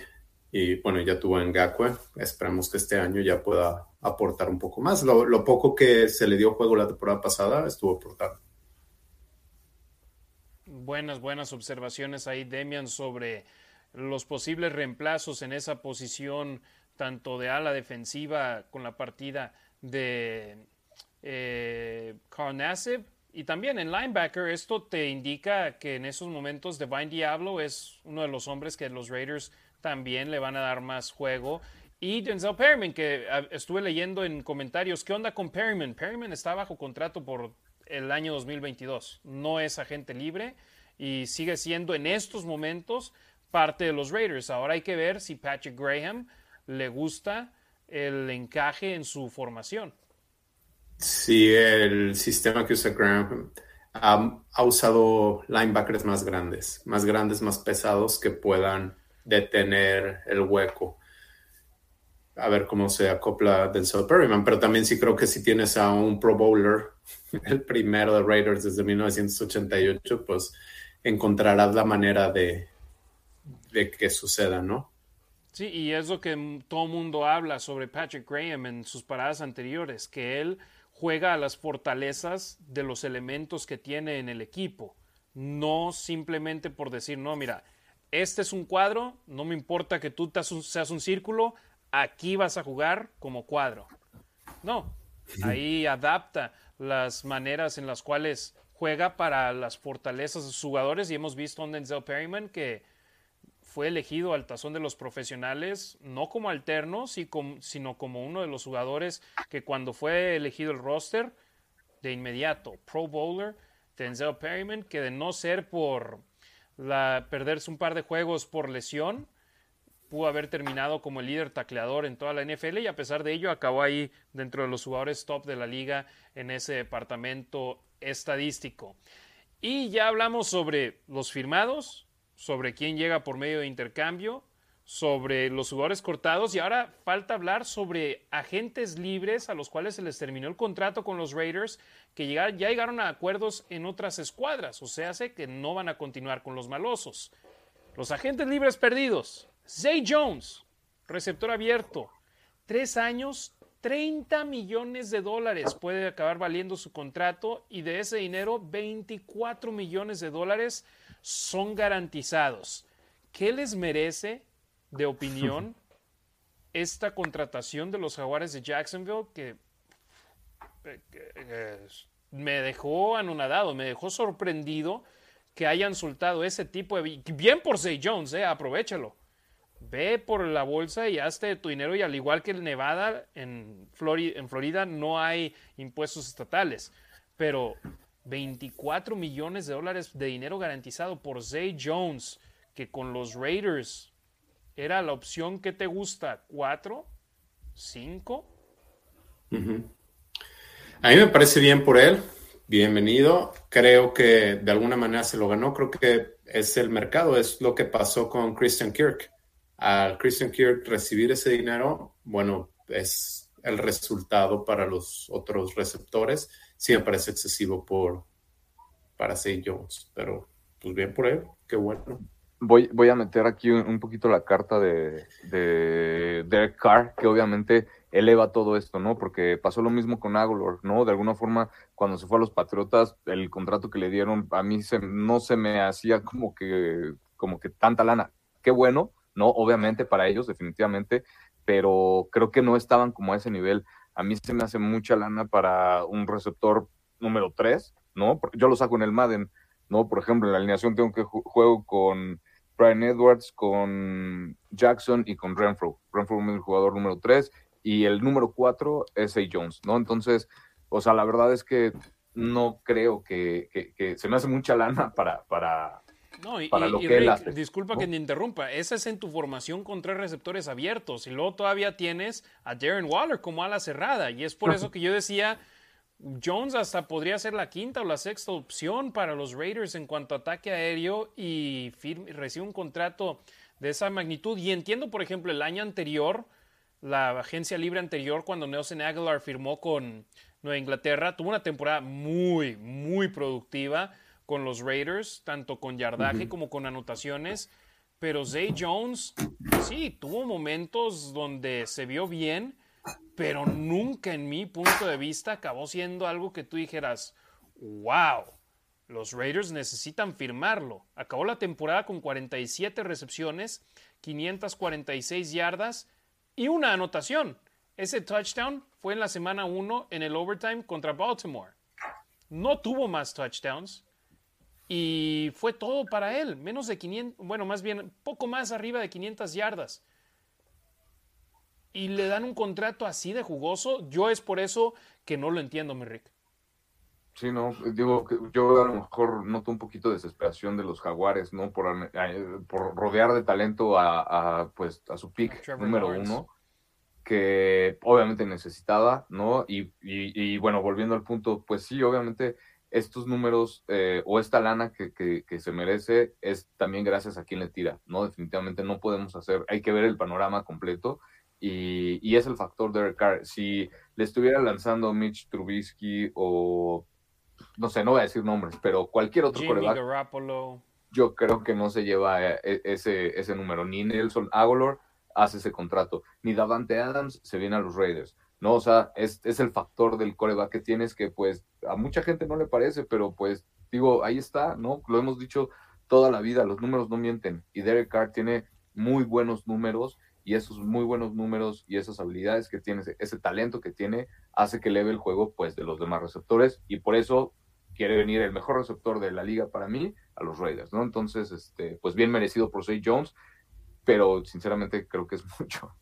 Fíjate, con los Bills de Buffalo en el contrato que firmó como novato, cuatro años, 6.8 millones de dólares en total. Con los Raiders, en el contrato que firmó con ellos como agente libre el año pasado, un año 2.5 millones de dólares. Ahora, en cuanto a dinero garantizado, 24 millones de dólares. Bien por él, ¿eh? El mercado es según lo que te paguen y hubo quien se animó en pagarle esa cifra.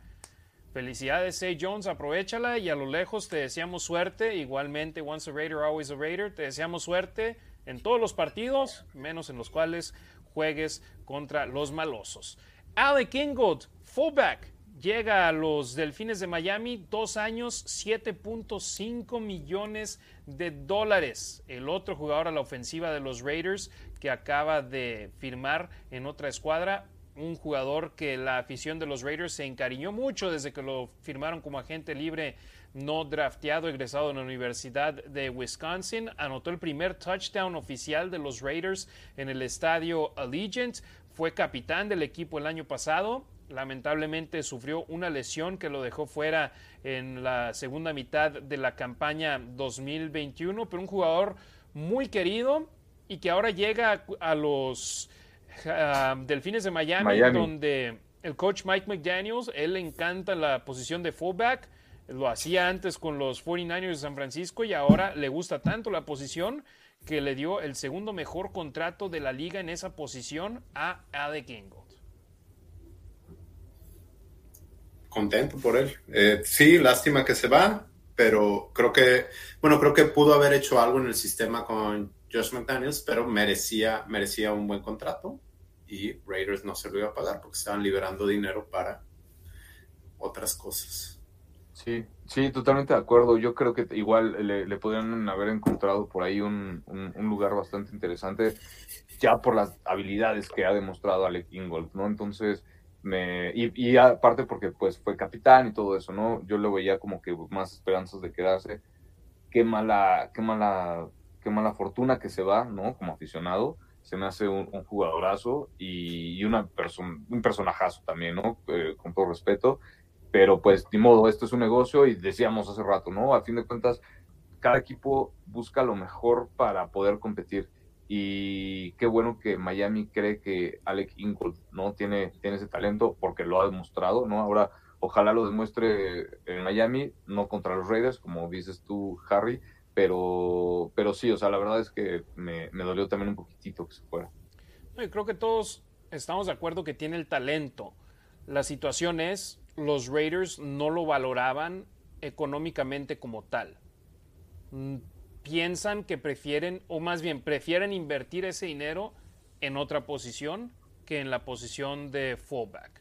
Y dicen, si Jacob Johnson me puede bloquear igual que Alec Ingold, o mejor, o quizá. mejor, ahí lo dejo. Si me puede tener ese acarreo de 2-3 yardas, ok, ¿de qué te sirven? Esas jugadas espectaculares donde saltas sobre, por encima de un jugador rival si no anotas touchdown. Porque lo hizo el año pasado en Inglaterra, lo hizo este año contra Miami, me parece. No recuerdo exactamente no contra quién lo hizo. Ya dos o tres brincos. Sí, dos, tres jugadas de ese tipo donde recibe el balón, salta por encima del rival y después es tacleado. Sí, qué padre, ¿verdad? Pero si no anota touchdown, en realidad es igual que como si hubieran tacleado simplemente después del marcador de la primera oportunidad. E insisto, somos muy aficionados a él, pero le estoy dando a ustedes el razonamiento de la directiva y de los coaches que decidieron dejarlo ir como agente libre, que firmara en otro equipo, que lo valorara por la lana que él quería. Y los Raiders decían, ok, mira, firmo a él que me cuesta dos millones de dólares menos y prefiero tener esos dos millones en tope salarial para gastar en otra posición. Y en a la de... Perdón, adelante, Demian. En un receptor. Exacto. Pueden gastarlo en un receptor, en un esquinero, en un liniero ofensivo, en otra posición. En cuanto a la defensa, pierden a dos esquineros, de los cuales 1.1 millones de dólares son sí. garantizados. Nos estaba contando de Faison, no tengo los datos de, de su contrato, pero, pero, se fue también. Pero se fue. Vale. Te perdimos, Harry. ¿Aquí estoy? Ya, ahí estás. Ah, ok, perdón. Eh, sí, Brandon Faze en un año 3.84 millones de dólares, 1.1 millones de dólares garantizados. Demian, este jugador, los Raiders lo sacaron del equipo de prácticas de los cargadores de Los Ángeles y ahora le están llorando como si hubiese sido la partida de Namdi Asomo a las Águilas de Filadelfia en el 2011. Pues bien, ¿no? Bien por él. Creo que, creo que jugó bien, eh, pero alguien me comentaba En el que... primer partido contra Kansas lo quemaron y gacho. No, a mí me... Es que todo es perspectiva. Ahorita Sí, hablábamos no, de Say. Jones. A mí me hubiera encantado que Say Jones se quedara como receptor número 5. Si, si es tu mejor receptor, bueno, ahí tienes problemas. Brandon Faison, igual como suplente, que pudiera entrar como relevo, creo que dos o tres veces lo hizo bien. Si es tu mejor cor- cornerback, híjole, ahí sí tienes problemas. Que es por eso que yo todavía pienso que los Raiders pueden estar en el mercado por un esquinero que al igual que el año pasado como Casey Hayward, que un esquinero que después de mes y medio dijo, caray, nadie me ha firmado, qué show, déjame firmo en algún lado donde me puedan valorar y darme la posibilidad de jugar. Entonces, Stefan Gilmore sigue en el mercado y hay más esquineros que podrían llegar a darle mejor posición, mejor valor a los Raiders en esa posición de esquinero. Pero Brandon Faison, insisto, de cuarto, quinto esquinero va, de titular. Uh. Sí, decían que Stephon Gilmore pues ha estado en, pláticas con Raiders y que Raiders ya ofreció una cierta cantidad y ahorita pues está tratando de buscar al mejor postor y Raiders está jugando el juego de chicken o como le dicen, eh, a ver quién, si nadie más le da y se quiere venir para acá, conoce el sistema y este, y, y, ahora no nada más es el sistema, son las instalaciones nuevas, es el estadio nuevo, es la lana, los impuestos, Y, y, un equipo que puede ser contendiente, un equipo de playoffs donde ahora tienen el mejor receptor de la liga, ojo, a Chandler Jones, a uno de los mejores alas cerradas de la NFL. Toda la exposición que obviamente da eso, ¿no? El año pasado con los Raiders firmó un contrato donde simplemente el mínimo, un año 920 mil dólares. Y ahora, después de lo que jugó con los Raiders en, a partir de la semana 5, acaba firmando un contrato de más de 3 millones de dólares con un millón y 100 mil dólares garantizados. Así que, insisto, y es más, este contrato que firmó él este año fue mejor que el contrato que firmó el año pasado Casey Hayward Jr. con los, con los Raiders. ¿Ah, sí? El año pasado firmó 2.5 millones Casey Hayward. Sí, sí, sí, sí, firmó por nada, pero este año ya firmó por... Ah, no, sí, exacto, pero simplemente para ponerlo en perspectiva, ¿tú crees que los Raiders le iban a dar un contrato mayor al que le dieron a Casey Hayward el año pasado, este año a Brandon Faison? No. Para nada. Ahí encontró quién en los Potros de Indianápolis. Se va a jugar con su ex coordinador defensivo, con los Raiders, con los cargadores. Gus Bradley, Casey Hayward Jr., él sí nos dio una sorpresa. Dos años, 11 millones de dólares, no con los Potros de Indianápolis, sino con los Halcones de Atlanta. Me, da, tiene, tiene sentido cuando te das cuenta que él es oriundo de Georgia, que nació en una ciudad que queda dos horas de Atlanta, que ya está en los años finales de su carrera en la posición de esquinero y que quiere jugar en casa. Pero al mismo tiempo todo mundo esperábamos, Ricardo, que se fuera a jugar con Gus Bradley, como lo están haciendo muchos. Sí, sí, pues a fin de cuentas demostraron que, todavía encajan en ese sistema, ¿no? Que, que, que funcionaron bien y pues si se le presentaba la oportunidad obviamente a Gus Bradley, pues traer a su gente, como lo hace todo mundo y como lo hemos platicado, ¿no? Traer a la gente que conoce tu sistema para que lo implementes y pues obviamente te sea más fácil. Todos veíamos, bueno, yo también, ¿no? Eh, me imaginaba eso, pero entiendo obviamente también esta parte de que ya está en sus últimos años y que obviamente es preferible jugar en casa y, y se lo merece, ¿no? Ya creo a lo mejor que, que el nivel, perdón, de competencia definitivamente no va a ser el mismo en, Atlanta que, en Indianápolis.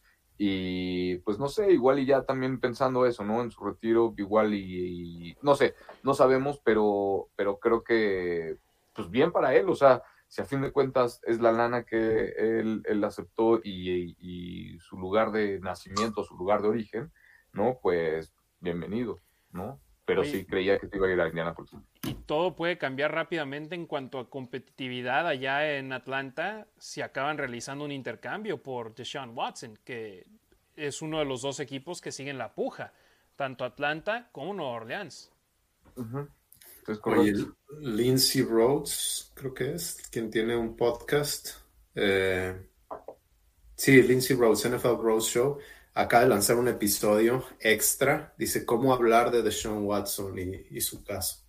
Porque está escuchando que Deshaun Watson ya eliminó a no sé equipo de no sé qué equipo de su lista, ajá. Y a Pero Cleveland. Y, quiero escuchar este podcast porque no me quiero meter, y eso es otro tema que no nos incumbe, pero Deshaun Watson los elimina de su lista en otro mundo, los equipos deberían de eliminar a Deshaun Watson de su lista, no al revés, pero... No, yo, yo entiendo. Yo, yo sé que no, salió no culpable, pero... No, no, no, pero al mismo tiempo ellos están... eh, en la NFL hemos visto a gente acusada de asesinar gente, hemos visto jugar a gente acusada de golpear mujeres, hemos visto a gente acusada de golpear niños y lo suspenden Abuso. cuatro juegos. Exacto. Abuso de menores Hemos también. visto, o sea, todo tipo de gente acusada de muchas cosas, es más, hasta ganar Super Bowls. Entonces, entiendo y no estoy dando, diciendo que Deshaun Watson es un santo, pero ¿por qué está en esa posición? Porque es uno de los mejores jugadores en la posición que es la más valorada en la NFL. Y el equipo que es el que tiene sus derechos en la liga se quiere deshacer de él. Ellos ya quieren limpiarse las manos y decir queremos empezar de cero con el chavo este que tienen que es David Mills o Creo que el, sí. el David quarterback que eligieron en el draft el año pasado que Que ganó algunos juegos, le ganó a los Chargers. Ándale, gracias. Gracias por ayudarnos con ese, David Mills. Eh, pero imagínate, ellos dicen nuestros valores no, no nos hacen tener a este chavo aquí. Preferimos quedarnos con David Mills que jugar con Deshaun Watson. Entonces ellos dicen, ok, mándenos sus dos paquetes, apruebas este equipo, este equipo, este equipo, este equipo. Si recibieron ofertas, las ofertas que les gustaron, dijeron, ok, tienes permiso para entrevistar, para platicar con Carolina, para platicar con Nueva Orleans, para platicar con Atlanta, para platicar con Cleveland. Y ahora en Cleveland, después de que hablaron con Deshaun Watson, ahora ellos tienen una bronca porque Baker Mayf- Mayfield se siente eh, con una falta de respeto porque hablaron con otro quarterback. Entonces ahora él está pidiendo que lo cambien de equipo y ahí va el efecto dominó. Igual Atlanta. Tienen a Matt Ryan que obviamente ya va para sus años finales, pero ahora él dice, pues están hablando con alguien más y ahora yo qué. Entonces ahí cada equipo está siendo golpeado de diferente manera en ese aspecto. Por ejemplo, Carolina a nadie le importa. Sam Darnold está en el último año de su contrato y no es como si hizo una gran diferencia en ese aspecto. Pero bueno, ya hablamos demasiado de, de Houston, de ese equipo. Vamos con los últimos jugadores en ese aspecto, en que ya han firmado con otros equipos que eran agentes libres perdidos de los Raiders, a los cuales no les dieron extensión de contrato entraron a la agencia libre y han firmado con otras escuadras. Nicholas Morrow, que no jugó el año pasado, un año, 5 millones de dólares con los Osos de Chicago. Hmm, Interesante, ¿no? No sé cómo están los contratos para otros, para otros linebackers. ¿Cuánto tiene el de el de Perryman? Estaba bajo, ¿no? Estaba barato. Tienes más, aquí lo puedo, lo puedo investigar, pero me llamó la atención que hubo un- yo pensaba que los Raiders iban a poder agarrarlo, no sé, tres y medio, cuatro millones de dólares si en realidad lo querían, pero pues ahí vimos, alguien le ofreció cinco millones y rápidamente se fue porque sabe que es por encima de su del dinero proyectado hacia él. Sí, Perryman firmó con Carolina un contrato de dos años, seis millones de dólares. Seis. Ajá, seis. Entonces, prácticamente por dos años de Perryman más un millón, es lo que le acaba de costar a Chicago un año con Nicholas Morrow. Que, que fíjate, alguien en, en Facebook puso: eh, Me duele esta salida. Dije, ah, caray, ¿por qué? Po- Porque Y- somos fans y porque nos. No, no, no, pero luego me este, dice: No, pues fue nuestro líder de tacleadas y esto y lo otro. Le digo: No, compadre, ese es Denzel Perryman. Morrow ni siquiera jugó el año pasado. Ok. Entonces yo así me quedé así de, por favor, hay que checar bien las cosas y que estés hablando del jugador correcto porque Perryman está bajo contrato. Eso no significa que vaya a seguir con el equipo al 100%, querem- creemos que sí, pero en esta liga es NFL, not for long. No importa lo que hiciste ayer, importa lo que puedas hacer mañana. Entonces hay que mantener eso en la mira. Entonces, muchachos, estamos ya por llegar al final de nuestro programa de la agencia libre de, esta, de estos primeros días de la agencia libre. Todavía queda mucho por delante. Obviamente la noticia bomba del día, los Raiders envían a los empacadores de Green Bay su selección de primera ronda del draft y su selección de segunda ronda del draft de este año para recibir en cambio a Devante Adams, al cual convierten en el receptor abierto mejor pagado en la historia de la NFL al darle un contrato que le paga más de 28 millones de dólares por temporada, eh, cumpliéndole, digámosle así, el deseo a Derek Carr de jugar con su ex compañero de equipo en el nivel colegial en la Universidad Estatal de Fresno con los Bulldogs, Devante Adams, Derek Carr reunidos de nueva cuenta y eh, leía a alguien que decía, eso significa que Carr va por una extensión de cinco años. Demian, yo creo que es lo opuesto. Carr va a ir por una extensión de uno o tal vez dos años porque cree que puede ser algo que sea muy fructífera entre ellos dos. Imagínate que avancen a la postemporada, que ganen uno o dos juegos, o deja tú que el año que viene, en el 2023, cuando el Super Bowl es aquí en Las Vegas, en la temporada 2023, que los Raiders jueguen en el Super Bowl. ¿Tú no crees que eso sería mejor para él entrar a esa temporada con la posibilidad de extender su contrato sabiendo que tiene a su receptor preferido lanzándole el balón y a Darren Waller y a Hunter Renfro y a Crosby y a Chandler jugando como alas defensivas. Yo creo que Carr más bien va a ir por una extensión de contrato como Kirk Cousins. Un año, además del que ya tienes. Mm, creo que necesita un poco de estabilidad. Creo que es muy válido lo que dices. Eh, tiene sentido, pero necesita más estabilidad porque creo que ahorita, a ver, y, y, son ideas mías, yo he dicho y yo he defendido que por qué iba a agarrar menos dinero eh, del que merece o del, del mercado. Claro. Si lo merece o no, ya cada quien juzgará. Los que deben de juzgar son Ziegler y, Mark Davis, pero menos dinero del mercado. Y, pero también en algún momento dije, bueno, si se traen a Devante Adams, creo que ahí sí puede decir, ok, este año no te voy a castigar, este año no necesito o no quiero esta lana, pero porque se la vas a acomodar a Devante Adams. Ya lo están haciendo. Entonces, si haces un contrato de dos años, y, pides menos lana, pues creo que no te deja, o sea, no puedes negociar después. Creo que más bien tienes que empujar esa lana para después. ¿Sí me explico? Eh, eh, entiendo totalmente lo que, lo que dice Harry, que obviamente de alguna forma es como cotizarse, ¿no? Para que, pues, a ver, miren, ya les demostré, ¿no? Y tienen este receptor por otros cuatro años, ¿no? Entonces, pues vamos a hablar de lana entiendo completamente eso y, se me hace justo obviamente para el jugador, ¿no? Viéndolo del lado de negocio.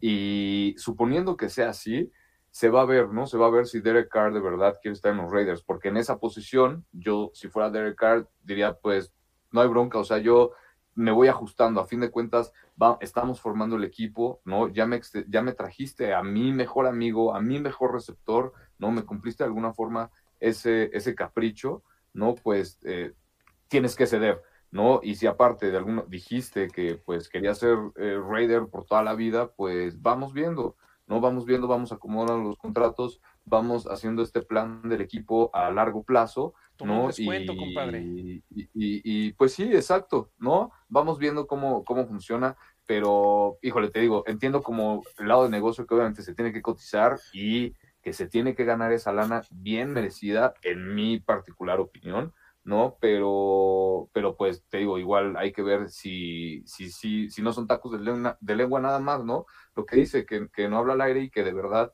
quiere estar en los Raiders, tendría que hacer al menos ese esfuerzo, ¿no? Yo creo. Va a estar sin duda alguna muy interesante la situación, pero por si había alguna duda de que Derek Carr iba a seguir o no con los Raiders, la acaban de resolver hoy la directiva al conseguir este intercambio por Devante Adams. Créanme, Derek Carr no va a ir a ningún otro lado esta campaña. Derek Carr seguirá siendo el quarterback de los Raiders. Le mando un saludo a Joe Arrigo de Franchise Sports Media, que estaba escuchando un Twitter Space de él ayer que decía, si a Carr no le extienden su contrato la semana antes del draft, no le sorprendan si lo envían a otro equipo durante la semana del draft para hacerse de picks. Y yo dije, eh, tal vez no. Y cuando sucedió el intercambio dije, no me importa si es hasta después del primero de junio cuando consiguen ese espacio en el tope salarial con los cortes de Nasseb, con los cortes de Littleton, que hasta entonces sea cuando le dan la extensión de contrato, pero Carr ya le cumplieron lo que él quería. Ahora obviamente lo que le falta al equipo es reforzar esa línea ofensiva. Las necesidades, en mi punto de vista, línea ofensiva, tackles defensivos, todavía me gustaría, linebackers y tal vez mm, defensa secundaria. Sí. Sí, a mí me da risa porque veo muchos huecos. La línea ofensiva y la defensa en todas las posiciones. Quizás otro linebacker, tackles defensivos, ahí sí varios, este, un cornerback y un safety, todos lados. Pero, por ejemplo, ahora los Raiders tienen cinco selecciones en el draft. Tres, tercera ronda, cuarta ronda, dos de quinta y una séptima. Entonces, obviamente no van a tener el... O bueno, fíjate, eso digo, obviamente no van a tener el talento que podrían tener en primera o segunda ronda, pero en la pretemporada del año pasado, un chavo de quinta ronda acabó ganándose su puesto eh, de titular, que Nate Hobbs lo fue y lo hizo de gran manera. Max Crosby, igualmente en su temporada de novato, creció y acabó ganándose la titularidad a pesar de ser elegido en la cuarta ronda. Hunter Renfro, quinta ronda, titular indiscutible. Todo puede suceder. Ahora esperemos que los nuevos miembros encargados del escauteo de los Raiders, la nueva directiva del equipo y que la estructura está bien definida, que el gerente general va a ser el encargado de, con sugerencias del coach, poder tomar sus decisiones, más no con instrucciones del coach.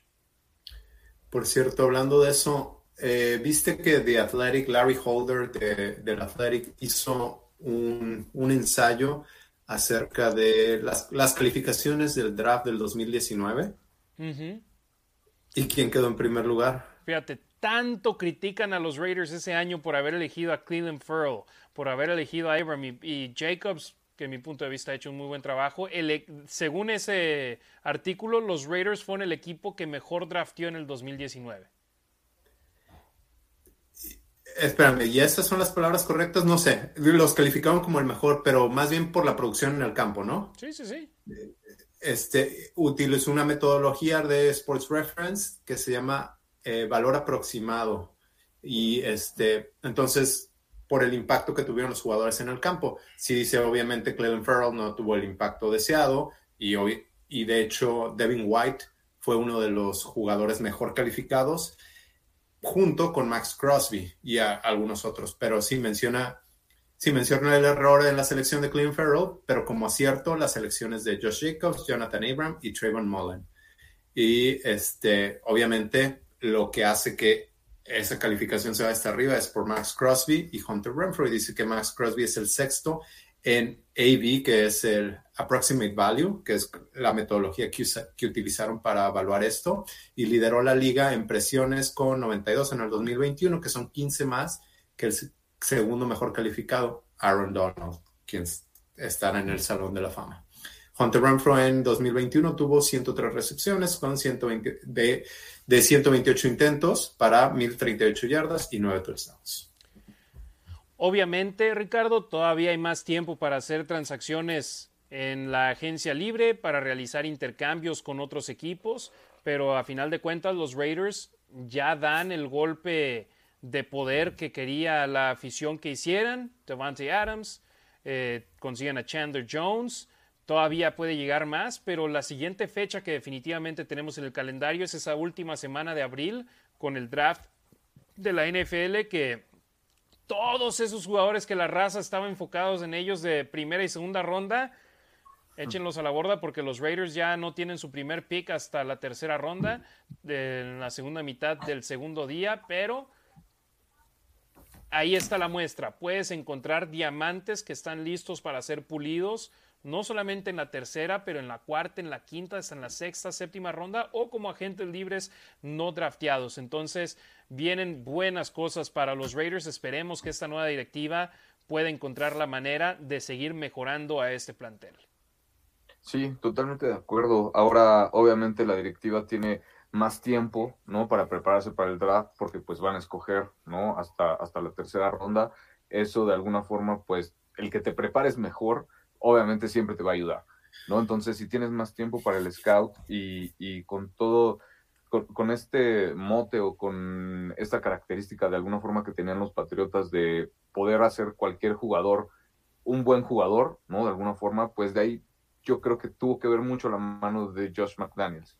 ¿no? Y de Dave Ziegler, obviamente. Entonces, yo creo que sí pueden encontrar también algo en, en las últimas rondas y que e, en este lapso que, falta de aquí a, a, a, bueno, que termine la agencia libre, se puede encontrar algo para rellenar esos huecos, ¿no?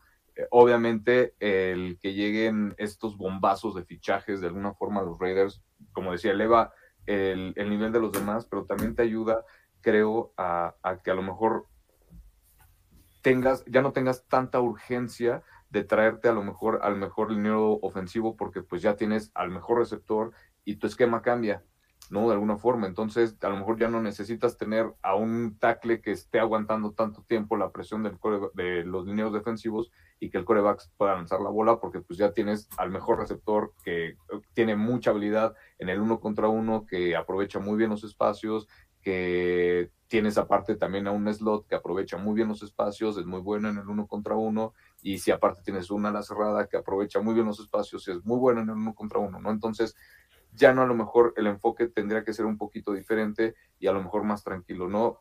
Eso es lo que yo quiero ver, espero que así sea y que definitivamente pues empiecen ya a atacar sí o sí a la línea ofensiva y que refuercen la línea ofensiva porque como decía Demian, eh, yo creo igual, el, el, juego se gana en las trincheras, ¿no? Entonces, y por ahí empieza todo, por ahí empieza todo. Tienes que establecer también tu sistema terrestre, tu ataque terrestre, lo hemos dicho, y pues para correr necesitas buenos lineros ofensivos, ¿no? Entonces, pues espero que, que, ataquen por ahí. Falta mucho, pero se va a volver, se va a poner muy interesante.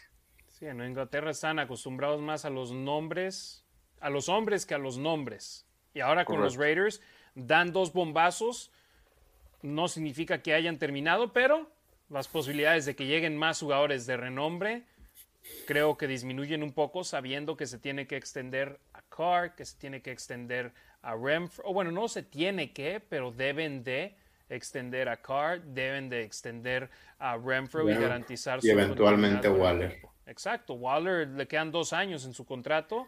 Entonces, sí, pero está eh, ya tiene nuevos agentes y está muy devaluado. Ajá. Exacto, pero creo que por lo menos este año debe de cumplirlo como tal y luego el que sigue ya pedir el dinero jugoso, en mi opinión. Puede ser, no sé. Yo creo que sí podría. Podría pedirlo desde este año, ya viendo la situación del equipo, y que bueno, Ajá, yo, yo sea, digo, mejor espérate el año una... que entra, ten un gran año este año y el año que entra puedes pedir más, más porque va a haber uh -huh. mejor más espacio con el tope salarial. Claro. Nuestros claro. últimos saludos de la noche, Hashim Ricker, Alexa Lima, Mario Alberto Álvarez López, eh, Gio Line, Roberto Fernández, Compa Marines, Guga Gecko, saludos a Guga Gecko, eh, Alexa Saludos. Lima, Roberto Fernández, Iván de Yukon, Rafael Ram A, Luis Alberto Martínez, Marco Álvarez, que siempre está al pendiente y dice que nos acaba de escuchar por Spotify, Germano Tona Strain, Héctor Salazar, toda la raza que nos ha sintonizado en vivo hoy. Muchísimas gracias. Gracias a todos ustedes que nos ven de manera diferida en YouTube, en Twitch, en Facebook y a los que nos escuchan por medio de la versión audio de este programa en Spotify y en Apple Podcast. Ricardo Villanueva, carnalito, buenas noches, gracias por todo y de nueva cuenta, feliz cumpleaños. Muchas gracias, Harry. Y, y, excelente regalo, lo tengo que decir, que me dieron los Raiders en un periodo antes de mi cumpleaños, Chandler Jones y después de mi cumpleaños, Davante Adams y todo lo que se ha juntado. Híjole, y aparte el pozole de mi mamá también en esos días, y aparte me falta la, la, la cochinita, que me va a preparar mi esposa, híjole. Este, muchas gracias por, por las felicitaciones, gracias a toda la banda que me felicitó por Twitter, por Instagram.